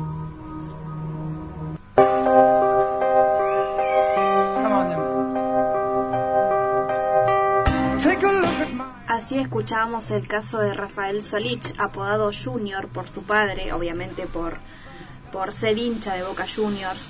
Eh, Junior eh, era una persona que, un joven, ¿no? De 15 años aproximadamente, que ya tenía pensado, según testimonios, él ya tenía pensado en séptimo grado hacer uno, un acto de este tipo, ¿no? Pero tuvo una vida marcada por eh, una violencia familiar y un desprecio por el otro, ¿no? El padre muchas veces ya, eh, quiso llamar la atención del cuerpo pedagógico de la escuela y nunca le dieron tanta importancia al asunto, y lo cual desembocó en esta tragedia que sucedió en, en Carmen de Patagones, en el Instituto eh, 202 eh, de esta ciudad. Eh, esta ciudad, digamos, es recordada también por esta masacre que hubo. Si uno testimonios dicen que preguntan, eh, ¿conocen Carmen de Patagones? Sí, donde sucedió, donde mataron a estos pibes, ¿no? Eh, así que bueno, nosotros también tenemos casos de este tipo en Argentina, eh, más precisamente en el norte del país, ¿no? Pero no es algo solamente de, de Estados Unidos, que también es muy común, como el- los casos que ha habido de, de masacres, pero de muchas más eh, cantidad de, de, de muertos, ¿no? Que lo cual es bastante eh, doloroso. Seguro. Eh, recuerdo el, el, el, eh, documental Bowling for Columbine. eh, Columbine, ese es otro. donde se refleja un poco esta cuestión eh, de la violencia. eh, que, a ver, es un tema en las escuelas que es eh, complejo de, de analizar por siempre, porque la, a ver, la, la vorágine del día a día, eh, como en cualquier ámbito, pero en las escuelas se da mucho más esto. Hay, hay como toda una rutina, hay que, hay que me parece que ahora con el COVID se quiebra y hay que ver qué es lo que viene. Eh, es, un desafío ese, ¿no? Pero lo que estuvo hasta marzo de este año, acá y en todo el mundo, digo, hay una rutina establecida por el día a día, una vorágine que hace que eh, el docente del aula y, por lo general los distintos actores institucionales están con la cabeza puesta en que ese engranaje vaya funcionando. Tuc. Y esa mirada enfocada específicamente en el funcionamiento de ese engranaje, digo, por ahí te quita la posibilidad, te quita margen como para ver casos específicos de chicos que están en una situación muy complicada en la casa. eh, digo, le- hay, hay figuras que, que han aparecido en los últimos años, digo, la figura del profesor de orientación y tutoría, que, que te ayuda como a mirar con más detenimiento eso. El cuerpo pedagógico. Claro, tal cual digo, eh, lo que trabaja, lo que aporta la gente del equipo de apoyo del ministerio, eh, apoyo a las trayectorias educativas, es un trabajo muy bueno, en especial algunos de sus profesionales que, que en lo personal conozco eh, y que digo se meten de lleno en el, en, en el terreno, no es que son este analistas y que te trazan el diagnóstico y te dicen esto es lo que está pasando, toma, arreglate. No, no, eh, gente que se mete, que trabaja con las familias, que trabaja con el chico o con la chica, sea una situación de abuso, una situación de violencia familiar, eh, que contactan al, profesor tutor, que hacen la vinculación con los profes eh, que tienen ese chico. Eh, digo, todos estos estamentos que son de aparición mm, no tan reciente, pero en los últimos años aparecen con mucha fuerza dentro del sistema educativo, van haciendo que se mire con más atención estos casos que antes por ahí, este, reitero, en esta vorágine, en este trabajo del día a día, en este, en este seguimiento de los temas eh, cotidianos, por ahí al docente del aula se le escapaba, ¿qué, qué le pasa a este chico que no quiere trabajar? Bueno, eh, y eso ayuda un montón a, a que estos chicos encuentren un nivel de contención que en su momento por ahí no, Claro, no lo estamos tenía. hablando de 2004. Ujú. Este chico ya daba indicios de comportamientos que no eran, eh, digamos, normales. Eh, muchos también dicen, no, porque el eh, lo el- este plan lo elaboró con el amigo Dante, con su mejor amigo, ¿no? También decían, eh, no, porque escuchaba, dejó de escuchar cumbia para escuchar Marilyn Manson. Que todo ese tipo de cuestiones eh, se fueron abordando y analizando a lo largo de tantos años. La realidad es que nunca se supo bien qué fue lo que le pasó por la mente o, o a, a- llevar a, a cometer este eh, acto tan atroz, ¿no? Pero mm, los indicios los daba, el padre también fue condenado a unos- unos- un mes más o menos de, de prisión por haberle por haber dejado el arma digo tan al ahí nomás digamos para que la pueda agarrar no entonces son diferentes cuestiones que hacen a, a que quizás eh, haya sido el, el, digamos el detonante para que este chico pueda causar lo que lo que hizo Seguro. Bien, bueno, uno de los temas que, este, que, que marca referencia justamente en esta cuestión de la, la del violencia. seguimiento, ¿no? El seguimiento que es tan importante para hacerle al joven, y más en este en estos casos de pandemia, como vos con- comentabas, ¿no? Eh, ¿Qué pasa con esas personas que quizás tienen el apoyo del cuerpo pedagógico, de los tutores, que ahora están en la casa, ¿no? Que los padres tienen que lidiar con esas situaciones, Sí, sí. que quizás están más acostumbrados a, a tener un apoyo, digamos, ya sea de- del Estado o de los propios profesores que, que hacen el seguimiento de los chicos. Pero bueno, hay casos chi- de chicos con autismo, digamos. Eh, son casos, digamos, eh, especiales que tienen que ser tratados y de manera efectiva, más ahora. O casos muchas veces, como bien decís, que ahora están en su casa y justamente el problema es su casa. Chicos que muchas veces este, hacían jornadas más extensas en, en la escuela porque era su lugar de escape. que tienen que trabajar la cabeza, ¿no? Como para salir un poco de lo de lo cotidiano, digamos que... que es Claro, bueno, me, me quedo también con esto que decía Amelia, que muchas veces hay chicos que, este, o vas en un momento a la escuela y este, llegas de casualidad más temprano y los ves que están no sé, en la biblioteca y toca el timbre y, y siguen en, en la escuela y, en un momento te metes a co- como a indagar y te das cuenta que hay una situación familiar que lo lleva este, a estar todo el tiempo, incluso eh, un- como una mirada clásica del, del docente de aula que tiene un pibe que es problemático, que es insoportable, que, que molesta, que llama todo el tiempo, que es un llamador permanente para la atención de- del docente, de los compañeros y demás, eh, y que está justamente llamando la atención todo el tiempo, pues como que está todo el tiempo pidiendo algo Eh, y no sabe cómo ponerlo en palabras. Eh, y em- bueno y se genera esta situación por ahí de violencia eh, que lo suele tener como protagonista ellos pues te metes atrás de la historia y decís bueno claro por esa razón está acá en, en la clásica del docente que dice este, que no falta nunca este guacho y no va a faltar nunca porque justamente va a la escuela para zafar una situación de violencia de abuso en la casa en muchos casos este, y la escuela en ese punto lo salva es un ámbito en el que está por lo menos el tiempo que pasa ahí en la escuela este, lo pasa a salvo, entre comillas, ¿no? Eh, es un tema recontra complejo, ¿eh? este, y, y está, está re buena la, toda la reconstrucción que hiciste del, del caso. Tenemos otro tema, Amelia. Sí, tenemos otro tema, algo que empezamos a hablar desde, desde el primer programa, que tiene que ver con la violencia de género y lamentablemente tenemos que hablar de otro femicidio. En este caso se trata de Julieta del Pino, una chica de 19 años eh, que vivía en un pueblo del sur de Santa Fe, un pueblito de 2.300 habitantes, y que había desaparecido el viernes cuando salía del trabajo a las 11 de la noche.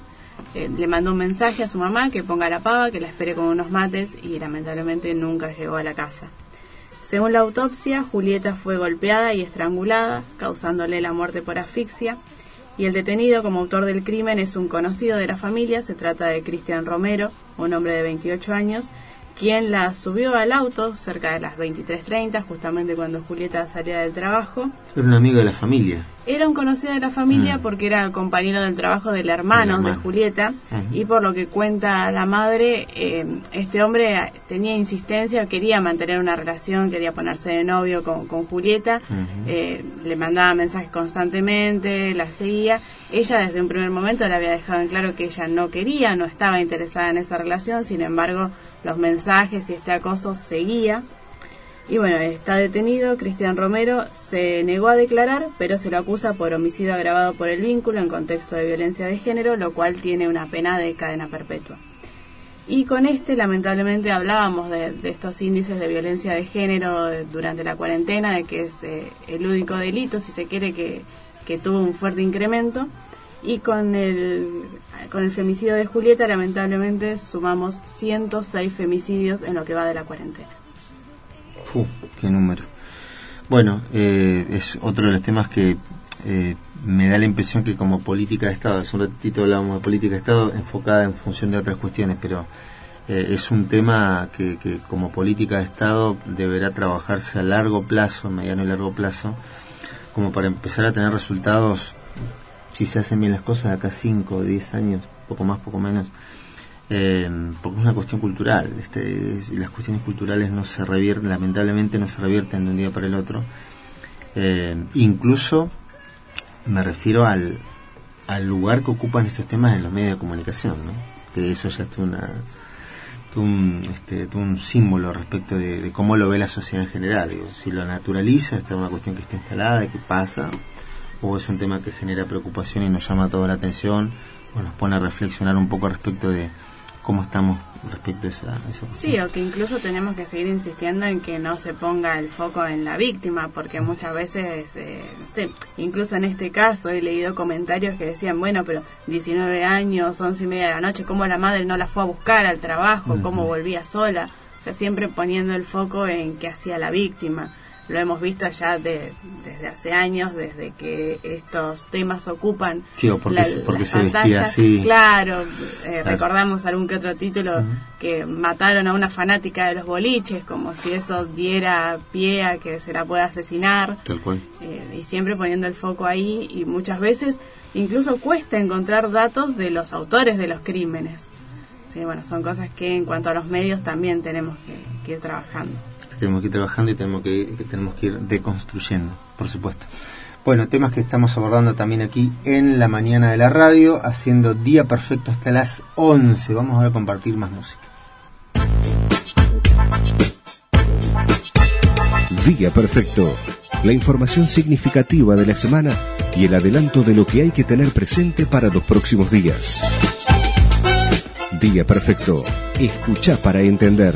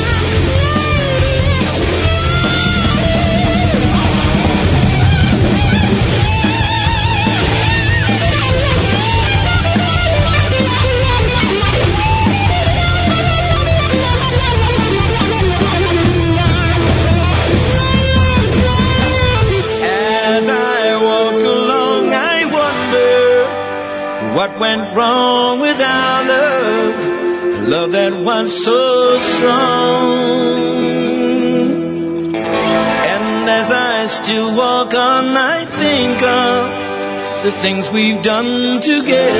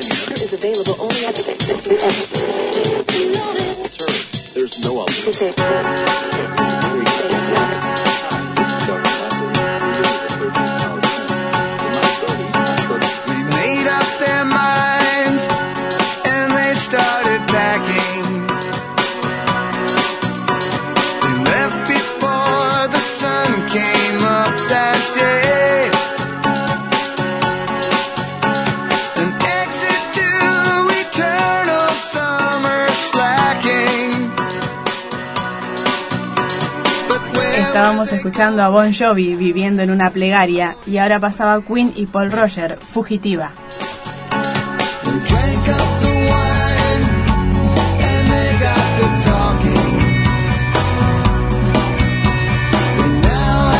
De las 10 de la mañana en la República Argentina, siendo día perfecto por Radio Sudaca hasta las 11. Y ahora llega el momento de la columna imposible con don Manuel Ortiz Berea, que nos dice dos puntos. Ah, me, me habías mandado a investigar sobre el fútbol argentino, pero bueno, bueno, me, me cambiaron. Pero, me tirás para un lado, para el otro, o sea... Yo, yo apenas a, a tu versatilidad. Hoy es un todos contra todos. Apela a tu versatilidad, bueno. Bueno, vamos, vamos, vamos, vamos con el tema de los disfraces. A Dale, ver, acá. ¿quiénes, ¿quiénes tienen disfraces en sus casas? Eh, no, yo- Se hacen todos los distraídos. Yo que, que recu- eh, Flavia, Marcelo, Marcelo, Marcelo tiene el de, el de conejito de Playboy. el de conejito de Sí. Marcelo. Ah, mira, Yo nunca fui a una fiesta de disfraces. nunca fuiste. Nunca. Yo, yo fui la, la última disfrazado de eh, Darth Vader. Ah, muy bien. De Star Wars, el Sí, sí, todo negro, sí. Muy bien. Sí, le, le saqué la, la, la espada la espada láser a mi hijo, así que iba con, con la espada de, de luz y todo. Bien, ¿y ahí hubo eh, una, una producción o alquilaste el traje, lo compraste? ¿Qué, ¿Cómo fue? No, no, tenía, tenía la, la máscara que era de, de mi hijo y la espada y después hice todo el resto, eh, o sea, de ropa negra, tampoco es que tenía que... Una capa negra. Era una capa negra, un, una, un pantalón negro y una, un buzo, algo negro, así que estaba en realidad todo tapado por la, ta- por la capa, así que estaba, estaba fácil. O sea, lo, lo, lo importante era la espada y la, y el casco. Estaba, estaba bueno. Y no- nadie te reconoce ahí, eso, eso es lo bueno. Bien. Offline no, nunca, Nunca ya, zafaste. Bien, tiró la de- pelota a la tribuna, revoleó, bueno, y Amelia Eh, nunca- la misma situación la que- que Muy bien. Así que si nos invitan a una, cuando termine la cuarentena. Bueno. Se, hace- se hacen los distraídos, deben tener ahí su- sus trajecitos todos. No, yo estaba tratando de pensar este, de, de chico, el- la típica, el, el sombrerito de cowboy, década de 50. Ah, El sombrerito de cowboy, sí, sí, la, la- la cartuchera, pero de esa época, después de grande, no. Ya no. Bueno, la cuestión Sacándolo es que... del traje gatúbela. fuera de esas cosas, no, no, nada. Bueno, este este este cartero de este cartero de, de Inglaterra, eh, John Manson, eh, John Manson. John Manson, Mira. Manson, Ah, ah, ah. No Manson, No, John Manson. Manson. sea pariente de aquel. no. No, no, creo, creo que no tiene nada, nada que ver. Al, al- al- al contrario, al contrario. Eh, él decidió eh, empezar a, a sorprender a los eh, vecinos a los cuales les iba a, a entregar las cartas porque él eh, se tomó como mm, en serio esa cuestión de que eh, cuando recién empezaba el aislamiento las personas prácticamente no salían de su casa entonces eh, quizá en todo el día la única persona que veían era al cartero que les llegaba el, correo entonces eh, decidió eh, alegra- alegrarles un poquito el día a, a todos los vecinos a los que les llevaba una carta y decidió ir cambiando de disfraz todos los días. Qué producción. Le, le puso onda. Le, puso onda, le puso a ver, un día lo podían encontrar de disfrazado de, de gladiador, otro día de, de egipcio, otro día de lo que a ustedes se les ocurra, de incluso de mm, gato con de, botas. de- de campesina, de Wally. Imagínense Bueno, un hombre de un metro noventa, barbudo, medio colorado, así disfrazado de campesina. Era, era- le, le- le alegraba realmente el, el día a, la- a las personas de que le entregaba la car- la- las cartas. Eh, en realidad él lo que decía es que tiene un montón de, de trajes en su, en su casa, no es que vaya a muchas fiestas de disfraces ni, ni que tuviese para otros propósitos, sino Mm. que se ría, Miriam, sino que eh, participa No sé de cuáles serían esos otros propósitos. y salir a divertir a la gente en Halloween, Claro. por ejemplo. Muy bien, claro. Muy bien. ¿Y de qué parte de Estados Unidos? No, no, esto es en, en Inglaterra. Inglaterra. Inglaterra. Ah, bien. Festejan Halloween, ¿no? ¿Sabes qué? No Me- sé. no- no- Me creo que nos hemos, metido, eso. nos hemos metido en un brete, Sí. creo, porque en, en Estados Unidos, si me decís, ahí sí, pero en Inglaterra no sé. Bueno, que Halloween lo están festejando aquí en Argentina también. Bueno, sí, que- no sería nada Vamos a poner que sí. vamos a poner que sí. No, la, la cuestión que él, él eh, participa de causas eh, benéficas eh, por el cáncer, entonces de ahí es que viene ya hace muchos años acumulando sus trajes, todos los años eh, se disfraza con un motivo diferente para también para hacerles pasar un buen día a los eh, enfermos de, de cáncer. Y entonces de ahí que, que fue juntando sus trajes y decidió ponerlos en, en, en uso para durante la cuarentena. Está bueno, me quedo con esa gente que. Así que si, si alguno acá entre Leu quiere salir también a alegrar a los vecinos que están en cuarentena, puede salir con, con el trajecito. eh, Del Chapulín Colorado, en bicicleta, viste, Acá, acá por los barrios. De esquimal puede ser más, más conveniente porque acá viste que el frío como que Sí, sí. pe- pega un Claro. poquito más. Acá la cosa es que hace un poco de frío Sí. para salir medio disfrazado de chapulín colorado. Con la, con la calza roja. Por algún barrio. Este, ¿Qué tal, señora? Vengo a entregar la carta. Bueno, este, me quedo con esa gente que decide ponerle. de quién podrá defenderme. Claro, este, en ese momento. Bueno, pu- puede haber un acting, todo un acting. Está bueno, está bueno pensarlo por ese lado. Me quedo con esa gente que le pone, Le le pone onda a la- situación y vamos para adelante. Bueno, y tenemos otro. Y el otro otro caso es de un egipcio que, mm, como, como había comentado, era una persona que tenía mm, problemas, bueno, tiene de hecho, pues está, está vivo, eh, problemas mentales eh, y eh, como que se desorienta y se pierde. Entonces, eh, en la casa estaban acostumbrados a que a veces desaparecía un par de días y de- después volvía, e incluso en algún momento había desaparecido un mes y después reaparecía en, en la casa. Eh, y Situación. rara. sí, situaciones. Che, el tío que hace rato no lo veo. Tenés razón, che. ¿Dónde andará el tío? Desaparece. Oye, llamá a la policía. La cuestión es que en un momento desapareció tres meses y eh, lo, lo llam- llamaron a la casa, llamó un, un familiar, llamó desde el hospital diciendo que había una persona que parecía que era él, Mm. entonces fueron a identificarlo y lo, lo vieron parecido y dijeron, sí, sí, eh, es Mohamed. eh, se llama Mohamed. Y, bueno, lo dieron por muerto. Su- Supuestamente te- tenían que hacerle el, ADN, que nunca llegó a la familia, y la familia ya estaba... Para, para, para, para. Con un tío que capaz que no era el tío.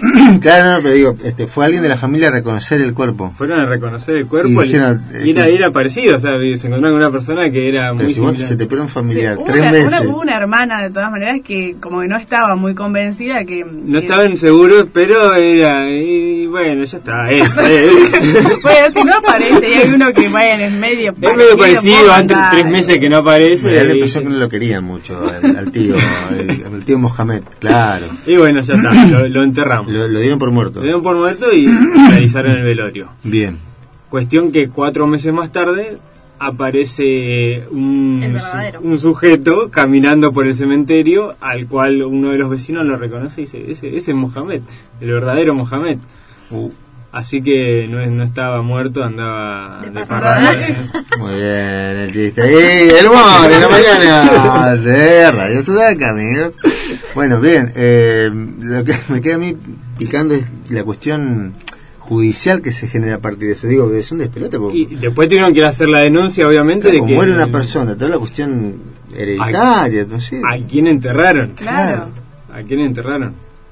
Sé que en Egipto muchos no se preocupan porque, sí, o sea, el ADN lo pasaron por alto. Claro, por un lado, bueno, ellos eh, dijeron, bueno, sí, pasémoslo como, como que es Mohamed, pero por otro lado hay una persona muerta que enterraron que nadie reclamó. Eh, o sea, por, la, por las condiciones en las que Es se que los ven, egipcios son medio raros con los muertos. Sí. Con las, bueno, tienen otras Chiste creencias. fácil. bueno, dale. Tiene, no, no, por lo, por lo que se ve en, la, en las imágenes está como con, con un aspecto bastante como demacrado, o sea, como un- rozando el linchera. Linchera barra momia Sí, sí. por Egipto. sí. Así que quizá el, el, el, el muerto inicial al que enterraron también eh, se trataba de una persona eh, sin hogar, entonces eh, hay nadie que lo fuese a reclamar, alguna cuestión Por lo menos le dieron un, un funeral digno, ¿no? que posiblemente, querido también. posiblemente no, no lo hubiese recibido si, si no lo confundían con, con el amigo Mohamed. Bueno, ahí está la historia de Mohamed que calcula a esta altura se- algún guionista la estará tomando para hacer una, una película. ¿Y cu- ¿Cuántos tienen dos funerales en su de, vida? de mínima. En su muerte. De mínima. muy bueno. ¿Cómo estamos? Muy picante. Mira, así me gusta siempre. Muy bien, muy bien. Bueno, el humor en la mañana de Día Perfecto. Vamos a cambiar de tema y vamos a meternos nuevamente en la cuestión del COVID-19 porque tenés información, David. Así es, eh, tenemos información del coronavirus por ahí eh, más que nada internacional o en el mundo si se quiere. Eh, tenemos las posiciones de los países, de los cuatro primeros países que van punteros, digamos, con, digamos, eh, contagiados y, y fallecidos también. Estados Unidos está primero, es uno de los países que más contagiados tiene y más fallecidos también. Y a este le siguen Brasil, India y Rusia. En India, eh, lo que está eh, pasando, digamos, es que la propagación del, del virus es eh, virulenta, sobre todo en grandes ciudades como Bombay, Nueva Delhi y Madras. En Brasil, eh, las zonas más afectadas son las favelas, ya que eh, se vive en condiciones higiénicas mínimas y el distanciamiento social se hace cada vez más imposible, ¿no? En esas zonas de la favela. Y tenemos en Rusia, que también está cuarto, posicionado en el, digamos, en, en el país que más contagiados tiene. Y también están preparando, viste que están preparando también el tema de la, de la vacuna, ¿no? Estados Unidos y Rusia son los que están ahí perfilándose para ver quién, quién saca la vacuna primero, por decirlo así.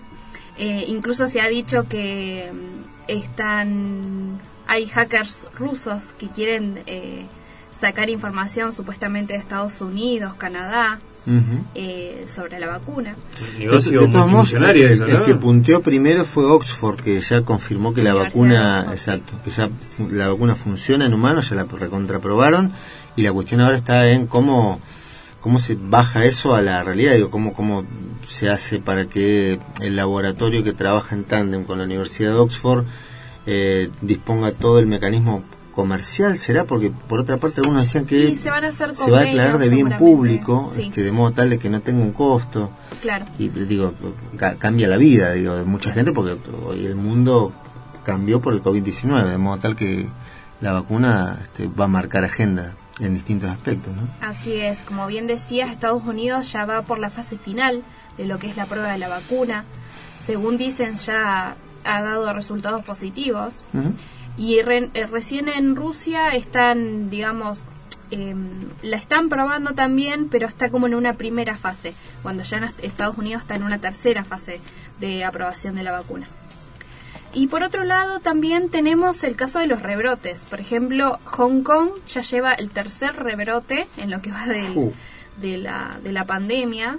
Y eh, bueno, en todos estos países lo que se ha impuesto son nuevas restricciones y también eh, la obli- obligatoriedad del uso de barbijo y eh, también, bueno, el cumplimiento del distanciamiento social, que se trate de, de, de, digamos, cumplir a rajatabla.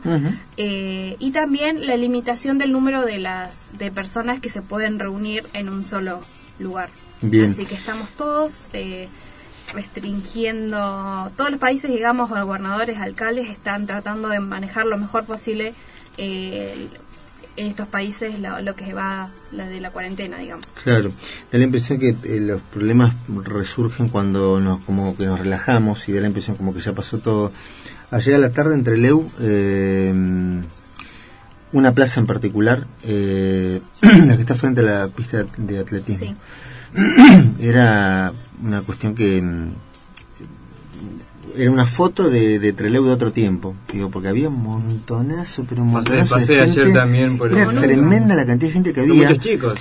Eh, muchos chicos y el no, digamos, de los chicos jóvenes, adolescentes, digamos, el 95% sin barbijo, todos apiñados, todos juntos, como si yo hubiera pasado la situación, ya está, ya, fue, esto no existe. Eh, y me parece que los problemas arrancan cuando tomamos esa postura, como que ya está, no, no te preocupes más, este un verso, los medios. Es que un dato importante que ha sucedido en, en todos los países o en todo el mundo es que eh, el repunte de los casos se ha dado justamente en jóvenes, ¿no? Claro. A- ahora, Sí, sí. como que los jóvenes, bueno, obviamente por que no toman los recaudos necesarios eh, con esto de las salidas, de que han hecho fiestas clandestinas, de que se juntan, toman mate, etcétera, por cosas mínimas, digamos, eh, están saliendo estos casos que cuando ya venía todo más o menos un poco calmadito, volvieron a, a rebrotar. Se complicó. Igual, a ver, de cualquier manera ta- también se puede hablar de responsabilidad del, del Estado, porque, o sea, eh, ¿cuánto cuesta ir y mirar en una plaza de la cantidad de gente que hay? Bueno, mandá a alguien que, que si, si no querés que eso suceda, que, que lo, que lo prohíban, o sea, que esté alguien ahí haciendo de, de seguridad en todo caso. Si el desde hace cuánto ya Mm, más de un mes que no no se no se está tan estricto a, a nivel institucional en, en- en las calles y bueno si a las personas las dejas salir lo van a hacer Seguro. Bueno, un tema Incluso más para allá de estas reuniones eh, o, o de juntadas en plazas y eso, otra cosa que se está viendo mucho también por publicaciones en, en redes sociales es en los controles entre ciudades que prácticamente no existen. Se está controlando, sí, lo que tiene que ver eh, con, con los viajes en, en micro, en colectivo, en- entre las ciudades, porque bueno, ahí sí se respeta que, no haya un exceso de pasajeros, que todos tengan el permiso, pero en autos particulares, en la ruta no hay controles. Sí, sí. Bueno, es un tema como para que estemos todos atentos porque después cuando aparece algún caso nos agarramos la cabeza y nos clavamos puñales por todos lados. Pero ¿cómo? ¿Qué pasó? Bueno, un poco de cada cosa lo que decía Mano, la responsabilidad del Estado como para que no, no afloje tanto la rienda y por otro por otra parte, y esto creo que es crucial, es vital la responsabilidad individual de cada uno. ¿sí? Si yo sé que me estoy exponiendo en una situación, bueno, trato de tomar los recaudos del caso, con el barbijo, con, el tema del distanciamiento, este, atendiendo a las disposiciones que, que me están ayudando a, que no me contagie y que yo no contagie a otros. ¿no? Es así. Bueno, ahora al 10 con 18 minutos de la mañana, momento de la pausa, por favor. Cada sábado de 8 a 10 y media por Radio Sudaca Ricardo Aranea y equipo te ayudan a armar tu día perfecto. Día perfecto, la información significativa de la semana y el adelanto de lo que hay que tener presente para los próximos días. Día perfecto, escucha para entender.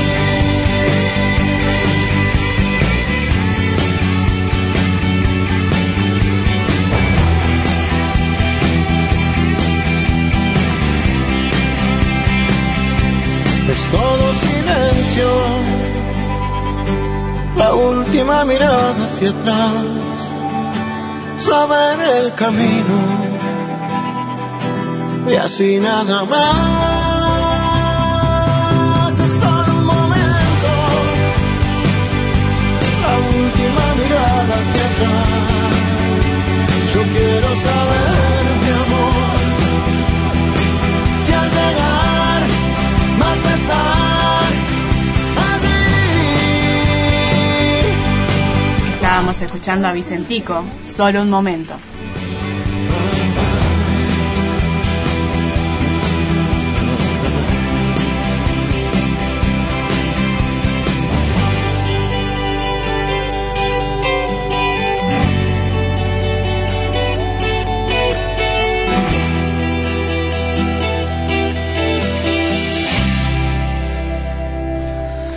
Bueno, eh, vamos a meternos en uno de los temas que habíamos adelantado cuando mm, arrancaba el programa. Habíamos estado hablando un poquitito respecto de eh, lo que tiene que ver con eh, distintas eh, acciones que se vienen llevando adelante mm, desde el área municipal, pero también desde el área provincial, cuestiones que están mm, procurando empezar a definir líneas concretas en cuanto a lo que es la, matriz productiva de la provincia, siempre hablamos un poco de ese tema.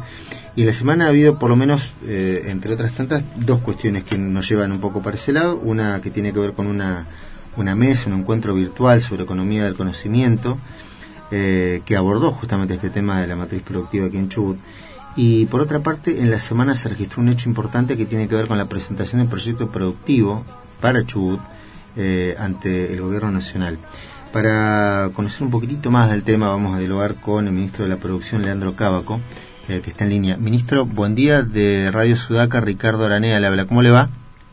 ¿Qué tal, Ricardo? Muy buenos días. Un saludo a vos, a tu equipo y a toda la audiencia. ¿Cómo están? Muy bien, gracias por atendernos. Eh, no, No, tengo retorno acá. Eh, vamos a ver si podemos prolijar la, la comunicación. A ver eh, si hay, hay... Ministro, ¿me escucha usted? Yo, perfecto. Bueno, vamos a ver si podemos mejorar nosotros la comunicación. Pero en principio, eh, hubo, hubo un encuentro importante en la, en la semana, decíamos, que tiene que ver con economía del, del conocimiento. Y me gustaría en principio que nos comente en qué medida esto nos ayuda eh, a nosotros, digamos, como provincia, a poner en la mesa de discusión, en la mesa de debate, este tema que, que es realmente importante, que es la diversificación de nuestra matriz productiva.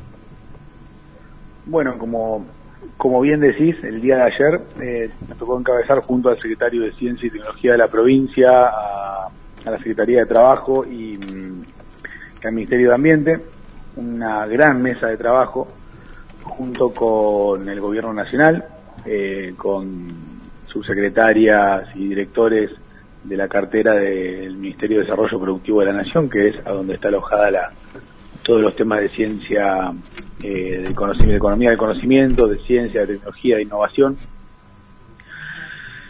Varias cosas para decir sobre esto, voy a tratar de ser lo más eh, concreto posible. En primer lugar, nosotros presentamos un programa de desarrollo productivo y de diversificación de la matriz, que es el eje de nuestra gestión, es, el, la hoja de ruta de nuestra gestión. Ese programa de desarrollo con- eh, comprende varios puntos o- y algunos de esos puntos son los puntos centrales. Uno de ellos, y, y te diría que hasta el más importante por su transversalidad, es el capítulo que le corresponde a Economía del Conocimiento. Dentro de Economía del Conocimiento, nosotros eh, lanzamos hace unas semanas un programa provincial que es el programa de transformación digital 4.0 y esa es la marca paraguas que contiene varios subprogramas dentro de, eh, de este esquema de trabajo que hemos diagramado. Estos subprogramas abarcan capacitaciones, eh, un capítulo muy importante a todo lo que es innovación y ciencia aplicada a proyectos de desarrollo productivo y eh, la creación de polos tecnológicos dentro de la provincia. La prioridad es eh, el polo tecnológico que estamos empezando a conformar y a definir el perfil en la localidad de Esquel. Ya hay gran parte de la infraestructura armada. Ahora tenemos que terminar de gestionar algunos fondos con el gobierno nacional para terminar una parte que, que quedaba de un viejo proyecto que había, eh, que lo hemos retomado y reflotado. Y el otro polo tecnológico que tenemos pensado es para trabajar en conjunto en la zona sur de, la provincia, en Comodoro Rivadavia. Eh, lo de ayer es muy importante porque lo que hicieron básicamente fue hacer una presentación de todos los programas que van a, a activar a partir de, de este mes, porque ya estamos en agosto, a partir de agosto, eh, desde el gobierno nacional, eh, y la forma en la que podemos ir aplicando y presentando los proyectos para poder hacernos de esos fondos. Así que fue sumamente interesante.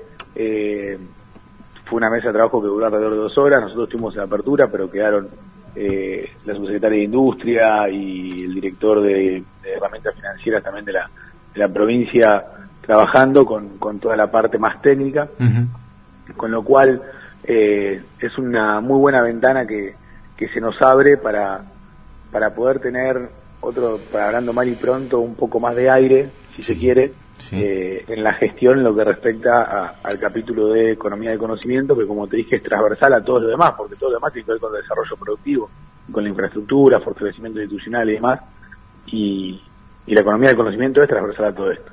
De, de hecho, es la base y pilar de cada uno de los ejes que uno quiera desarrollar. Seguro. Em, yo cuando de, de las primeras veces que escuché esto me, acordaba de Alvin Toffler en la década del 90 con el tema de, del cambio de poder, justamente esta cuestión del, conocimiento como factor direccionador o motor que tracciona todo lo demás y a partir de ahí eh, todo lo que pueda llegar a venir.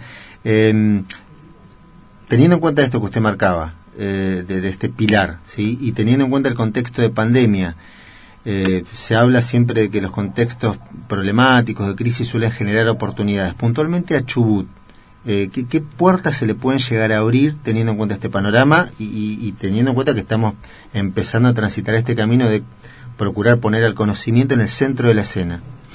Bueno, yo siempre digo lo, mismo respecto a...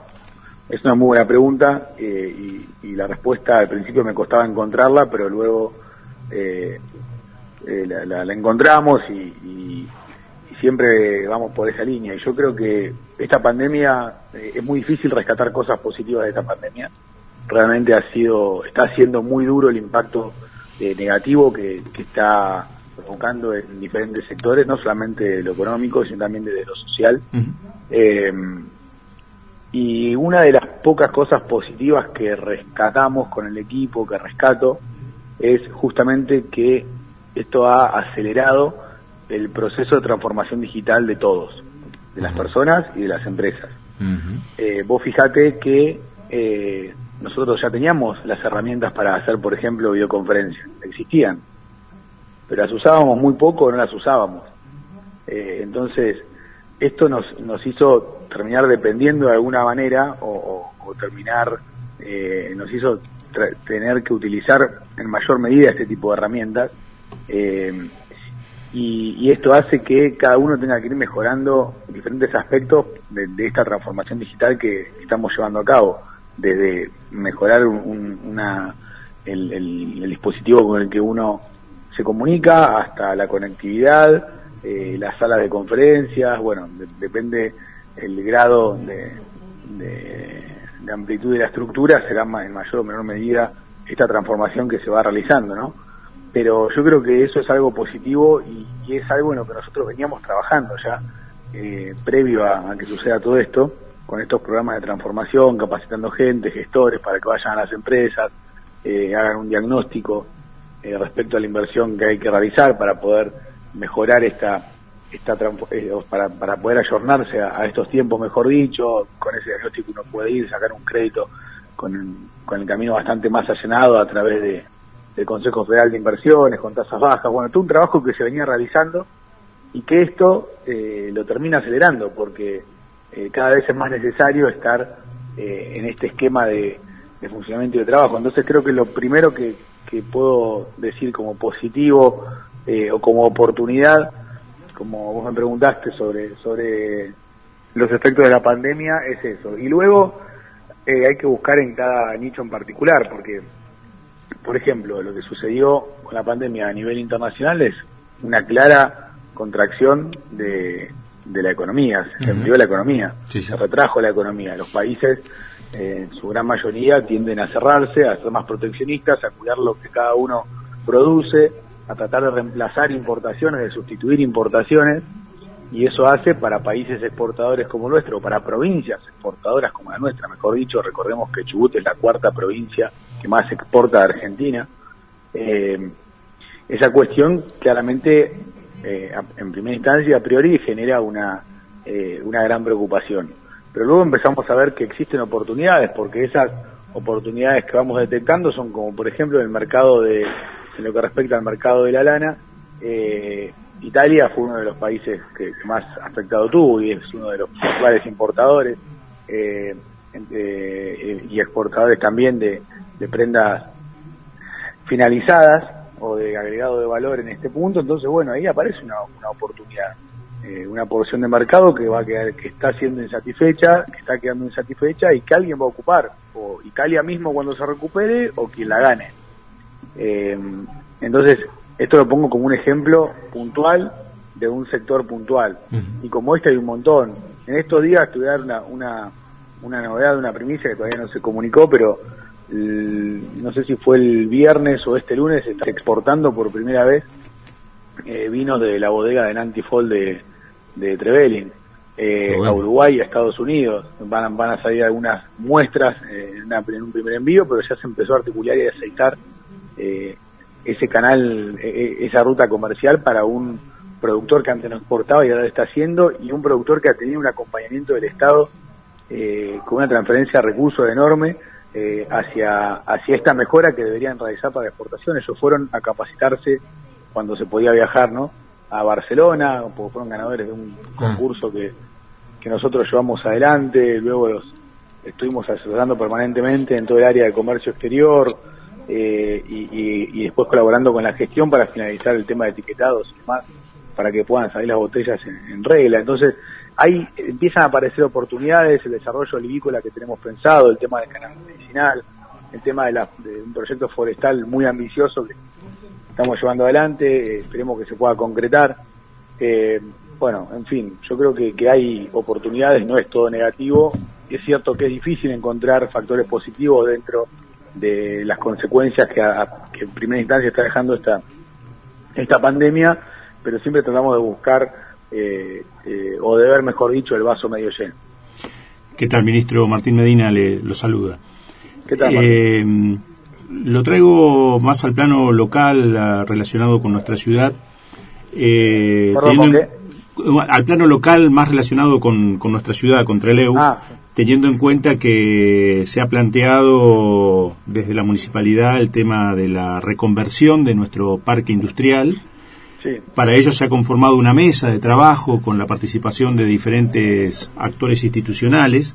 Y la pregunta tiene relación con esto, es decir, eh, ¿cómo está la provincia participando en este contexto? Bien, eh, te cuento. Antes de ser ministro me tocó ser subsecretario de Industria, que es a donde está alojado toda la estructura de parques industriales de la provincia. Lamentablemente, ni bien asumimos eh, esa responsabilidad, lo primero que encontramos era un desorden muy grande eh, en todo el esquema de parques industriales de la provincia. Un desorden muy grande quiere decir no sabíamos qué había en cada lote, o lo que teníamos en papeles no eh, se, con- se con- se- era lo que estaba eh, instalado en el, en el lote. No se condecía con lo que estaba instalado en el lote. Entonces lo que hubo que hacer es empezar de cero. Empezar de cero quiere decir ordenar. Se hizo un trabajo administrativo muy importante de ordenamiento de papeles. Luego, una vez finalizado ese trabajo administrativo, se fue al territorio en conjunto con, con la Municipalidad de Trelew. Hicimos relevamientos. eh, se ordenó y se constató que lo que esté eh, en papel sea lo que está instalado y lo que no fue así se, se corrigió, se arregló. Ahí nos dimos cuenta que había un montón de dominios que quizá había que, buscar los dueños para, para plantear la situación, a ver si van a continuar teniendo la, las naves vacías, si van a, eh, van a invertir o si, bueno, buscaremos algún esquema o alguna forma de que esas naves pasen o por comodato o vuelvan a la provincia para que la les pueda ofrecer. Eh, puntualmente con Treleu, eh, ese fue el, el trabajo más complejo. Hoy podemos decir que tenemos la situación controlada y ordenada. Hoy podemos decir que sabemos qué hay en cada lugar, que no es poco. Ahora estamos en una segunda etapa para comenzar la digitalización de todo esto, para que la información sea totalmente transparente y pública, que todo el mundo pueda ver qué hay en cada lugar, qué hay disponible, qué no hay disponible. Me parece que estamos entrando en una época eh, en la que eh, la transparencia y la trazabilidad de la información tiene que ser protagonista en todos en todas las áreas de gobierno. Eh, entonces, bueno, tenemos que, que estar a la altura de las circunstancias y, y realizar ese trabajo y en ese camino estamos. Y respecto a, a lo más inmediato, que por ahí es la ansiedad que, que, que a cada uno le eh, lo lleva a, a ver qué pasa con el parque, por qué no hay empresas, si por ahí uno pasa y ve lugares que están cerrados, eh, bueno, el 90% te diría del parque industrial está en manos de- de- del sector privado. Hay muy pocos lotes que quedan en manos de la provincia, son dos o tres, eh, por lo que tenemos hasta ahora de reglamento, por ahí hay alguno en, el tintero, pero son dos o tres que, que están en manos de la provincia, que no tienen ninguna construcción encima, son chicos, y entonces lo que el trabajo que hay que hacer es ese, eh, cuando vienen gente que quiere invertir, es mostrar lo que hoy está abandonado entre comillas, o subocupado, o está utilizado fuera del marco de ese decreto 19 que, que rige los parques, y por ahí encontramos naves que están siendo ocupadas como depósitos, y eso no, no, no debería ser así. Entonces hay que salvar esas esas situaciones, cómo se y cómo se corrigen, bueno, sentando al dueño con el que quiera venir a invertir y que hagan un comodato o un alquiler o que se produzca la venta de, de inmueble de, de, de un, de un privado al otro. Entonces, ese es el trabajo que hay que hacer y cuando vienen nuevas inversiones o gente que quiere invertir, como fue el caso de insumos industriales, que es la empresa que fabrica los cajones de plástico, el caso de Patagonia Sea Secret, por ahí es más sencillo porque ellos ya estaban instalados en el parque eh, con, otra denominación. Eh, pero cuando llegó la, empresa de los cajones de, de plástico tuvimos que hacer ese trabajo. Eh, buscamos, primero hicimos una recorrida por el parque, el inversor eh, analizó y vio la- las posibles las posibilidades que había en, en los lugares que nosotros sabíamos que era más sencillo poder concretar. Eh, y bueno, tuvimos que recorrer ese camino y, se hizo rápido y en menos de ocho meses estaban inaugurando eh, desde cero. Desde cero es, acá está la llave, hacete cargo y, y acomodá toda esta ruina que hay dentro de esta nave. Y han transformado eh, algo que estaba totalmente abandonado en, una empresa que hoy está generando empleo, tiene impacto eh, social positivo, es sustentable, recicla cajones que estaban tirados antes y ahora eh, ese material se usa y se recicla, o sea que tiene un triple impacto positivo. Bueno, ese, ese es el trabajo que hacemos desde el Ministerio de Agricultura, Ganadería, Industria y Comercio respecto a los parques industriales para fomentar y favorecer también eh, que lleguen nuevas inversiones. Eh, particularmente, ¿tienen algún representante de, de la provincia, del ministerio este, que conduce usted, en, en esta mesa que ha convocado a la municipalidad? Sí, estuve yo presente, estuve presente personalmente, estuve eh, con, con mi subsecretaria de, de Industria y también de Gobierno estuvo, me acompañó mi subsecretario de Agricultura, que más allá que se ocupe del área de Agricultura, eh, es un pilar muy importante dentro del Ministerio porque es una persona que tiene mucha experiencia y, y, y en general me acompaña mucho. Y, mm, y después estuvo de Gobierno Adrián Austin, la parte de pesca, pero del Ministerio estuve presente en persona. Bien. En Ministro, el en el Salón Histórico de la Municipalidad fue la, la segunda reunión. seguro. Ministro, bueno, me- nos quedamos con, con esta noticia positiva, lo del tema de los vinos de, de Nanti Fall, que, que van a van a ir al, al exterior. ¿Esto, esto ya se concretó? ¿Se va a concretar? Mirá, el viernes me, me tuve una comunicación por mensajito, después quedamos en hablar y bueno, entre toda la, la vorágine del día no lo pude hacer, hoy voy a estar comunicándome con la directora de Comercio Exterior, que depende del Ministerio, Sí. que ella estaba siguiendo paso a paso el trámite, pues me dijo, llamame que tenemos buenas noticias y bueno, ayer entre todo el trajín del día no lo pude realizar, no, no recuerdo si lo habían hecho el jueves o el viernes o si este lunes estaban saliendo las, las primeras muestras. Y esas muestras, mm, nos decía, van a Estados Unidos Y a Uruguay. y a Uruguay. Bueno, Ah. es una muy buena noticia, digo. Es una muy buena noticia porque esto eh, marca la apertura de nuevos mercados, son nuevos mercados para nuevos productores. Y, y esto, por ahí el que no está muy empapado del tema, quiere decir más generación de empleo, más trabajo genuino, más ingresos de divisas para el país y para la provincia.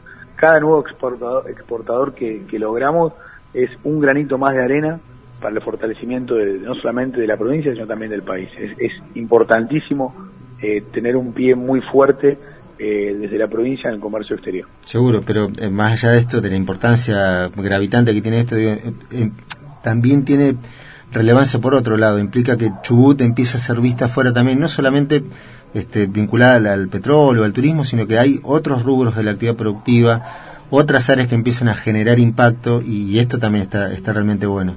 Ministro, No, totalmente, totalmente, hay que comunicarlo muchísimo. La vez pasada en el hoyo nos encontramos con una cooperativa de todos jóvenes con oficios, algunos profesionales, Mm. y, y están exportando desde el hoyo una máquina lavadora de lana, o sea, con agregado valor, con tecnología, con diseño, a Perú. Entonces, tenemos un potencial en cada rincón de la provincia que es gigantesco, no, no tiene techo. Así que, bueno, nada, uno se, yo entusiasmo, perdón, y por ahí, No, no. corto de tiempo ustedes. No, no, pero está, está- está bueno que, que se conozca, que se difunda eh, y bueno, que se vaya este, avanzando por, por este camino. Como decía usted, eh, digo, ¿cuál, ¿cuál es la importancia de todo esto en el fondo? Cuando hablamos de, de crecimiento de pro- productivos, estamos hablando en el fondo de él la posibilidad que se, se crezca en términos de empleo y no de planes de empleo, sino de empleo genuino. Y ahí radica un poco la importancia de todo esto. Ministro, le, le agradecemos por su tiempo, ha sido muy amable por atendernos. ¿eh? No, por favor, gracias a ustedes, un gusto, un placer, un saludo a toda la audiencia y cuando necesiten algo, a entera disposición. Le agradecemos, que tenga buen día. Chao, hasta luego. La palabra del ministro de la producción, en realidad formalmente el nombre es ministro de Agricultura, Ganadería, Industria y Comercio. todo eso junto tiene Todo eso. eh, a su cargo el ministro Leandro Cabaco que nos atendió en la mañana y que, a ver, vuelvo a, a insistir esto de- del final de la, de la entrevista o del cierre. Eh, ¿Por qué en, en lo, en lo personal como equipo de laburo metemos tanto la lupa en esto? Porque cada vez que uno habla de, de rubros de la actividad productiva, el rebote que puede tener esto eh, implica empleo, no empleo en términos de planes de empleo, em- empleo genuino. Cuando estamos hablando de que un gaucho de Trevelin, de Nancy Fall, está por exportar vinos a Estados Unidos y a Uruguay, eh, detrás de eso no está solamente la, la familia que tuvo la idea, puso el billete, buscó ayuda del Estado, hizo, armó, pensó toda la logística, sino que eventualmente en el crecimiento de esa beta productiva hay puestos de empleo genuinos, no planes de empleo. Por eso es que, como insistimos con esto, ponemos la lupa en el tema del parque industrial, ponemos la lupa en el tema de la posibilidad que el valle, el valle de nuestro querido valle inferior del río Chubut, en algún momento empiece a tener otro nivel sí, de crecimiento, protagonismo distinto, sí, un, sí. un peso distinto y que en algún momento alguien se ponga a hablar de agronegocio, digo, en términos, para llegar a esa escala nos falta, pero bocha, ¿no? Pero digo, cuando empezamos a hablar de esto, empezamos a hablar de la posibilidad de empleo genuino con todo lo que esto implica. Hoy, en particular, que mucha gente que lamentablemente no tiene trabajo, eh, la, la- la independencia, la dignidad que te da tener un trabajo genuino, no depender de un plan, o no depender del favor de- del, del político de turno, que digo, eh, a eso, a eso, a eso miramos, por eso es que somos tan tan este obsesivos con estas cuestiones en, en lo, en lo personal, en lo particular. Voy a poner un poquito de música en la mañana y venimos con la parte final.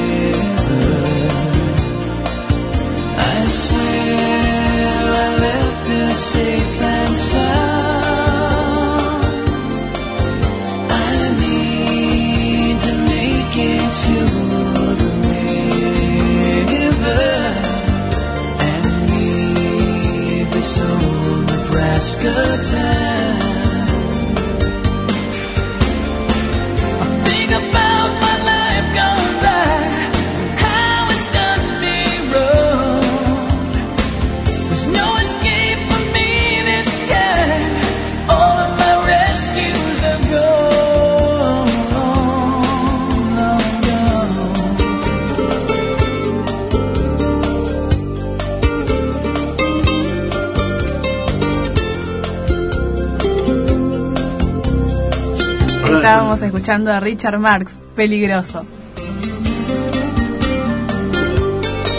Bueno, ingresamos a la parte final del programa, ahora 10 con 48 minutos en la República Argentina. Ahora que decían Richard Marx, yo este, en mi adolescencia tenía un peinado así me parecido al de Richard Marx. Cosas de antes. ¿Al- ¿Alguno se acuerda? ¿Alguno se acuerda de Richard Marx? ¿Lo, lo tiene más, más o menos en la cabeza? No, Marcelo sí, para que te... Manu, Manu, Cosa ¿quién es. Richard Marx? Nada que... que- que- Y abrimos el baúl de los Vos recuerdos. pensás en Karl Marx, digamos. este, claro, Marcelo más o menos lo tiene. Bueno, Los que mira. tengan más 35 se van a No, acordar. un poco más. más. Toma Un, 50. un sub- un sub 50, te diría. Un sub 50, la selección sub 50 se debe estar Ah, acordando de Richard Marx. Este, bueno, y dirá, ah, este tipo se peinaba como Richard Marx. Bueno, más o menos. Teníamos un poco más de pelo, teníamos un poco más, bueno, poco más de todo. Este, entonces daba como para hacer algo de Richard Marx. Hoy no nos queda mucho. de ¿Qué habrá sido la, la vida de Richard Marx? Un parripollo. se puso. se, se puso un taxi. una agencia de remis. Bueno, mirá dónde fuimos con Richard Marx. Ustedes tienen información Sí, mucho más importante. vuelvo, vuelvo, vuelvo.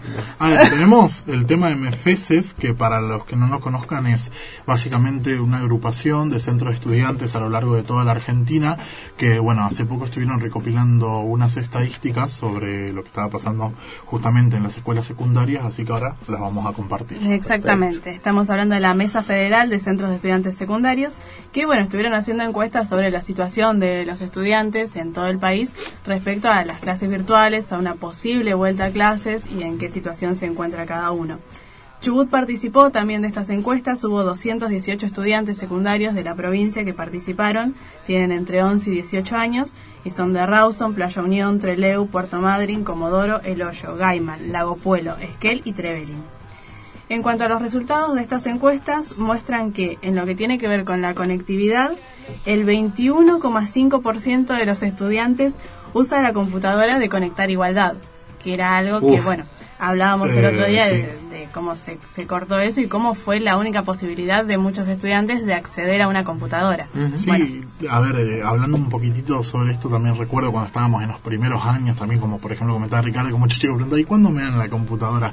Y es que esto muchísimas veces nos ayuda porque de hecho hoy en día estamos en una situación donde ya se trabaja muchísimo con PowerPoint, por Word, y que no es una computadora solamente, como comentan, para uso eh, personal, sino que un uso eh, cada día eh, se aplica más, por así y decirlo. que a partir de la pandemia se volvió fundamental. Y bueno, hay- hay- hoy por hoy hay un 21,5% de estudiantes que utilizan eso. Que te- tienen la suerte de tenerla en condiciones, Sí, porque sí, sí. hay un número importante que obviamente por el uso cotidiano ha quedado este, fuera de combate. Respecto a la continuidad educativa, el 38% de los estudiantes afirma que va al día con la cursada, mientras que un 41% tiene una participación irregular y hay un 21% que admite que prácticamente no participó de estas cursadas virtuales. Lo que nos lleva a un 62% que o no participó o tiene una cursada irregular. Estamos hablando de más de la mitad de los estudiantes. Sí, sí. Eh, en realidad esto nos lleva a otra pregunta que la planteábamos en programas anteriores también, ¿qué es lo que, esto es contrafáctico, en realidad tampoco se sabe, pero qué es lo que hubiera pasado si, a ver, no se hubiera cortado eh, Conectar Igualdad, ver, que tuvo muchas críticas, que, a ver, Claro, sí, ¿cuál, sí, era la crítica? Los chicos lo usan para jugar, Jugar al al counter. counter, digamos. Este, los profes no lo usan porque no saben, porque la gran mayoría no les sabe dar uso. Había un mont- el- una de las críticas centrales también tenía que ver con el piso tecnológico de las escuelas y que no había servicio internet. Bueno, está. Y, y todo es atendible. Me parece que muchas de estas críticas eran, eran ciertas. Ahora, vos tenés un programa montado, tenés gente, tenés recursos. eh, hace falta mejorar la capacitación, mejorarla, hace falta mejorar el piso tecnológico, mejorarlo. Pero continualo, eso tiene que ser una política de Estado. Hace un ratito hablaba de política de Estado con Martín. Eso debe ser una política de Estado. Sí, de hecho tenemos el problema de que, a ver, en un depósito de correo argentino que había 100.000 netbooks que no fueron entregadas y que hoy en día podría haber más 100.000 chicos más que tuvieran acceso a esa computadora. Oh, y encima en correo argentino. Sí. Justo. ¿Dónde la encontré? En el gobierno de Macri. Tal cual. Bueno, pero a eso me refiero. Digo, si no se hubiera descontinuado ese programa, eh, hoy nos agarraba la pandemia por ahí en, en otra situación. Re- reitero, esto, esto es contrafáctico, muy difícil de, de constatar, de demostrar, pero eh, hubiera sido una oportunidad interesante para muchos chicos tener la chance de contar con su computadora, ni más ni menos. Yo de primera mano sé de, de muchos chicos que eh, son tres, cuatro hermanos en una familia y hay un solo celular y de ese solo celular del papá que llega a las 8 de la noche de, de laburar, los cuatro están dependiendo de ese celular para ver si se conectan o no al Classroom, ni que hablar. Vamos a hacer una- un encuentro vía Zoom. ¿Qué es Zoom? El viejo está laburando y llega a las 8 y bueno, este, tantas cosas que podrían haber pasado en el medio Sí. si hubiera computadoras Que conectadas. incluso excede también a lo que tiene que ver con la conectividad, porque más allá de eso, que bueno, podés llegar a tener o no, o buscar diferentes formas, eh, también lo que tiene que ver con los trabajos en sí mismos, algo tan sencillo como un Word para presentar un, un trabajo, si no tenés un celular o una computadora, por más básica que sea, claro. tenés un problema ahí también. Seguro. Y sumado a que, ver, esto solamente no, no es el hecho de entregar trabajo o no, sino que muchas veces es el primer contacto con la tecnología, que en un mundo en el que estamos ahora, cuando entras a trabajar a cualquier lado, tenés que tener un uso, un uso básico de saber manejar aplicaciones de ofimática, tanto como Excel, como Word y demás, que, a ver, sin esto muchas veces resulta imposible, que con un solo celular no se puede hacer, que si no tenés acceso a internet no se puede hacer, y que evidentemente si no tenés computadora no podés hacer, y tenemos el caso de muchos chicos que terminan el secundario, que no saben usar eh, un editor de audio, de video, de Word y demás, que inclusive de manera personal me ha pasado que muchos compañeros estando ya en sexto año no querían usar el Word porque no lo sabían usar, porque no tenían computadora, porque tenían que ir a buscar una de la escuela, entonces no teniendo ese contacto también estamos en una, en una desigualdad. Por otro lado, en la, en la encuesta también se preguntó qué modificaciones tiene que haber en la escuela para volver a cursar en condiciones dignas. El 65% opina que las principales cuestiones que se tienen que mejorar pasan por lo, por lo edilicio y lo sanitario como principal tema a resolver. Y también el 66% pide que en, en la vuelta haya una implementación real de la ley 26.150, que es la ley de ESI, y la 26.877, que es la de centros de estudiantes algo que también se en este contexto también se vio la, la falta y lo necesarios que son esos centros de estudiantes por un montón de reclamos que justamente surgieron en torno a la virtualidad y que muchas veces no encuentran un lugar, para nuclear todos esos reclamos y que se puedan eh, formalizar o llevar adelante. Bien, la importancia de un centro de estudiantes es que evidentemente tiene una ley que los avala, por ende eh, pueden trabajar eh, en conjunto siendo la voz de los estudiantes mediante elecciones y demás. El problema es que en muchísimas escuelas y demás eh, no hay como, no solo una capacitación, sino que esta ley no se hace regir, no hay información y demás. Por eso desde parte de la GEA nosotros tenemos en las historias destacadas y en los contactos que si quieren conseguir un modelo de estatuto, si quieren conseguir información y demás nos pueden escribir que es GEA Chubut Argentina y nosotros le vamos a brindar esa información para que empiecen a trabajar lo que es una ley que hay que hacerle exigir y que en estos tiempos es muy importante. Yo creo que en algunas escuelas hay como cierto temor al tema del centro de estudiantes. Va- Vamos a decirlo claramente, como cierto temor. Y en realidad es un temor que eh, es infundado porque cuando vos tenés a, los estudiantes que están organizados y que son el factor protagónico dentro de una escuela y está organizado y sabe canalizar sus reclamos y sabe decir sus cosas porque tiene un montón de cosas para decir y para proponer, pero qué mejor que eso dentro de un esquema de una escuela, de, de trabajo cotidiano, ¿no? Pero bueno, eh, es un tema como para charlar con, con más minutos porque es verdad. Sí, muchas veces tema. está como ese temor de, uy, pero voy a tener que, que discutir o pelear Claro, con los profesores Claro. y ya me van a tener como de punto Sí, y va claro. a recaer sobre mí un montón de otras cuestiones. e- ese es el temor de parte del alumno, pero yo me refiero a otro temor, de parte de las autoridades Sí, del educativas. equipo También. directivo y demás Pero que- vos- yo, yo me voy a encargar de fogonear un potencial conflicto. No, No. Claro. Bueno, e- es un poco, en algunos casos, la mirada. Digo, cuando vos tenés gente responsable que está trabajando atrás de un proyecto y que, eh, digamos, tienen los objetivos claros, no debiera haber inconveniente. Tres minutos para las 11, tiempo de descuento. Vos tenías que recordar algo respecto de... Eh, tenemos, aparte de las redes sociales, como comentamos, eh, Spotify, por ejemplo, tenemos todos los programas subidos. En un rato va a estar subido también el programa de hoy, así que si se perdieron algún programa, quieren escuchar alguna entrevista o algo que se comentó antes, nos pueden buscar como Día Perfecto Radio y les van a salir todos los programas eh, de este año. Por si tienen ganas de volver a escuchar nuestras bellas voces. Bien, eh, Como bolineamos a Celia con el no, alcohol. no de- Gracias. Queda grabado Gracias. para siempre. No, no debiera decirlo yo esto, pero digo, me, me gusta el programa porque tiene de, todo, digamos, hay de todo como en botica y, mm, y está realmente buena la propuesta. El próximo sábado vas a tener un protagonismo central vos. Sí, voy a armar algo para- No, no, no, no, no, pero más allá de lo que arme, digo, porque va a haber una entrevista muy importante con alguien, con un personaje este, muy importante del, del sistema educativo aquí en la provincia de Chubut y deberás arremangarte vos como para ver qué cuestiones este, en la voz del estudiantado eh, podés volcar este, a esa entrevista que, que se viene el próximo sábado. Está avisado, ¿eh? Perfecto. Como, como para que los que Acabo enterar, también, este, para los que escuchen también estén atentos. Bueno, nos vamos con los datos del tiempo. En la ciudad de Trelew tenemos 10 grados 8 décimas. Para hoy se espera una máxima que llegará a los 15 grados. Perfecto. Eh, ¿Algo más para decir, para agregar? No. Ahí estamos, completos. Nos encontramos el próximo sábado, como siempre, minutos después de la hora eh, 8. Aquí estaremos para hacer día perfecto. Excelente fin de semana.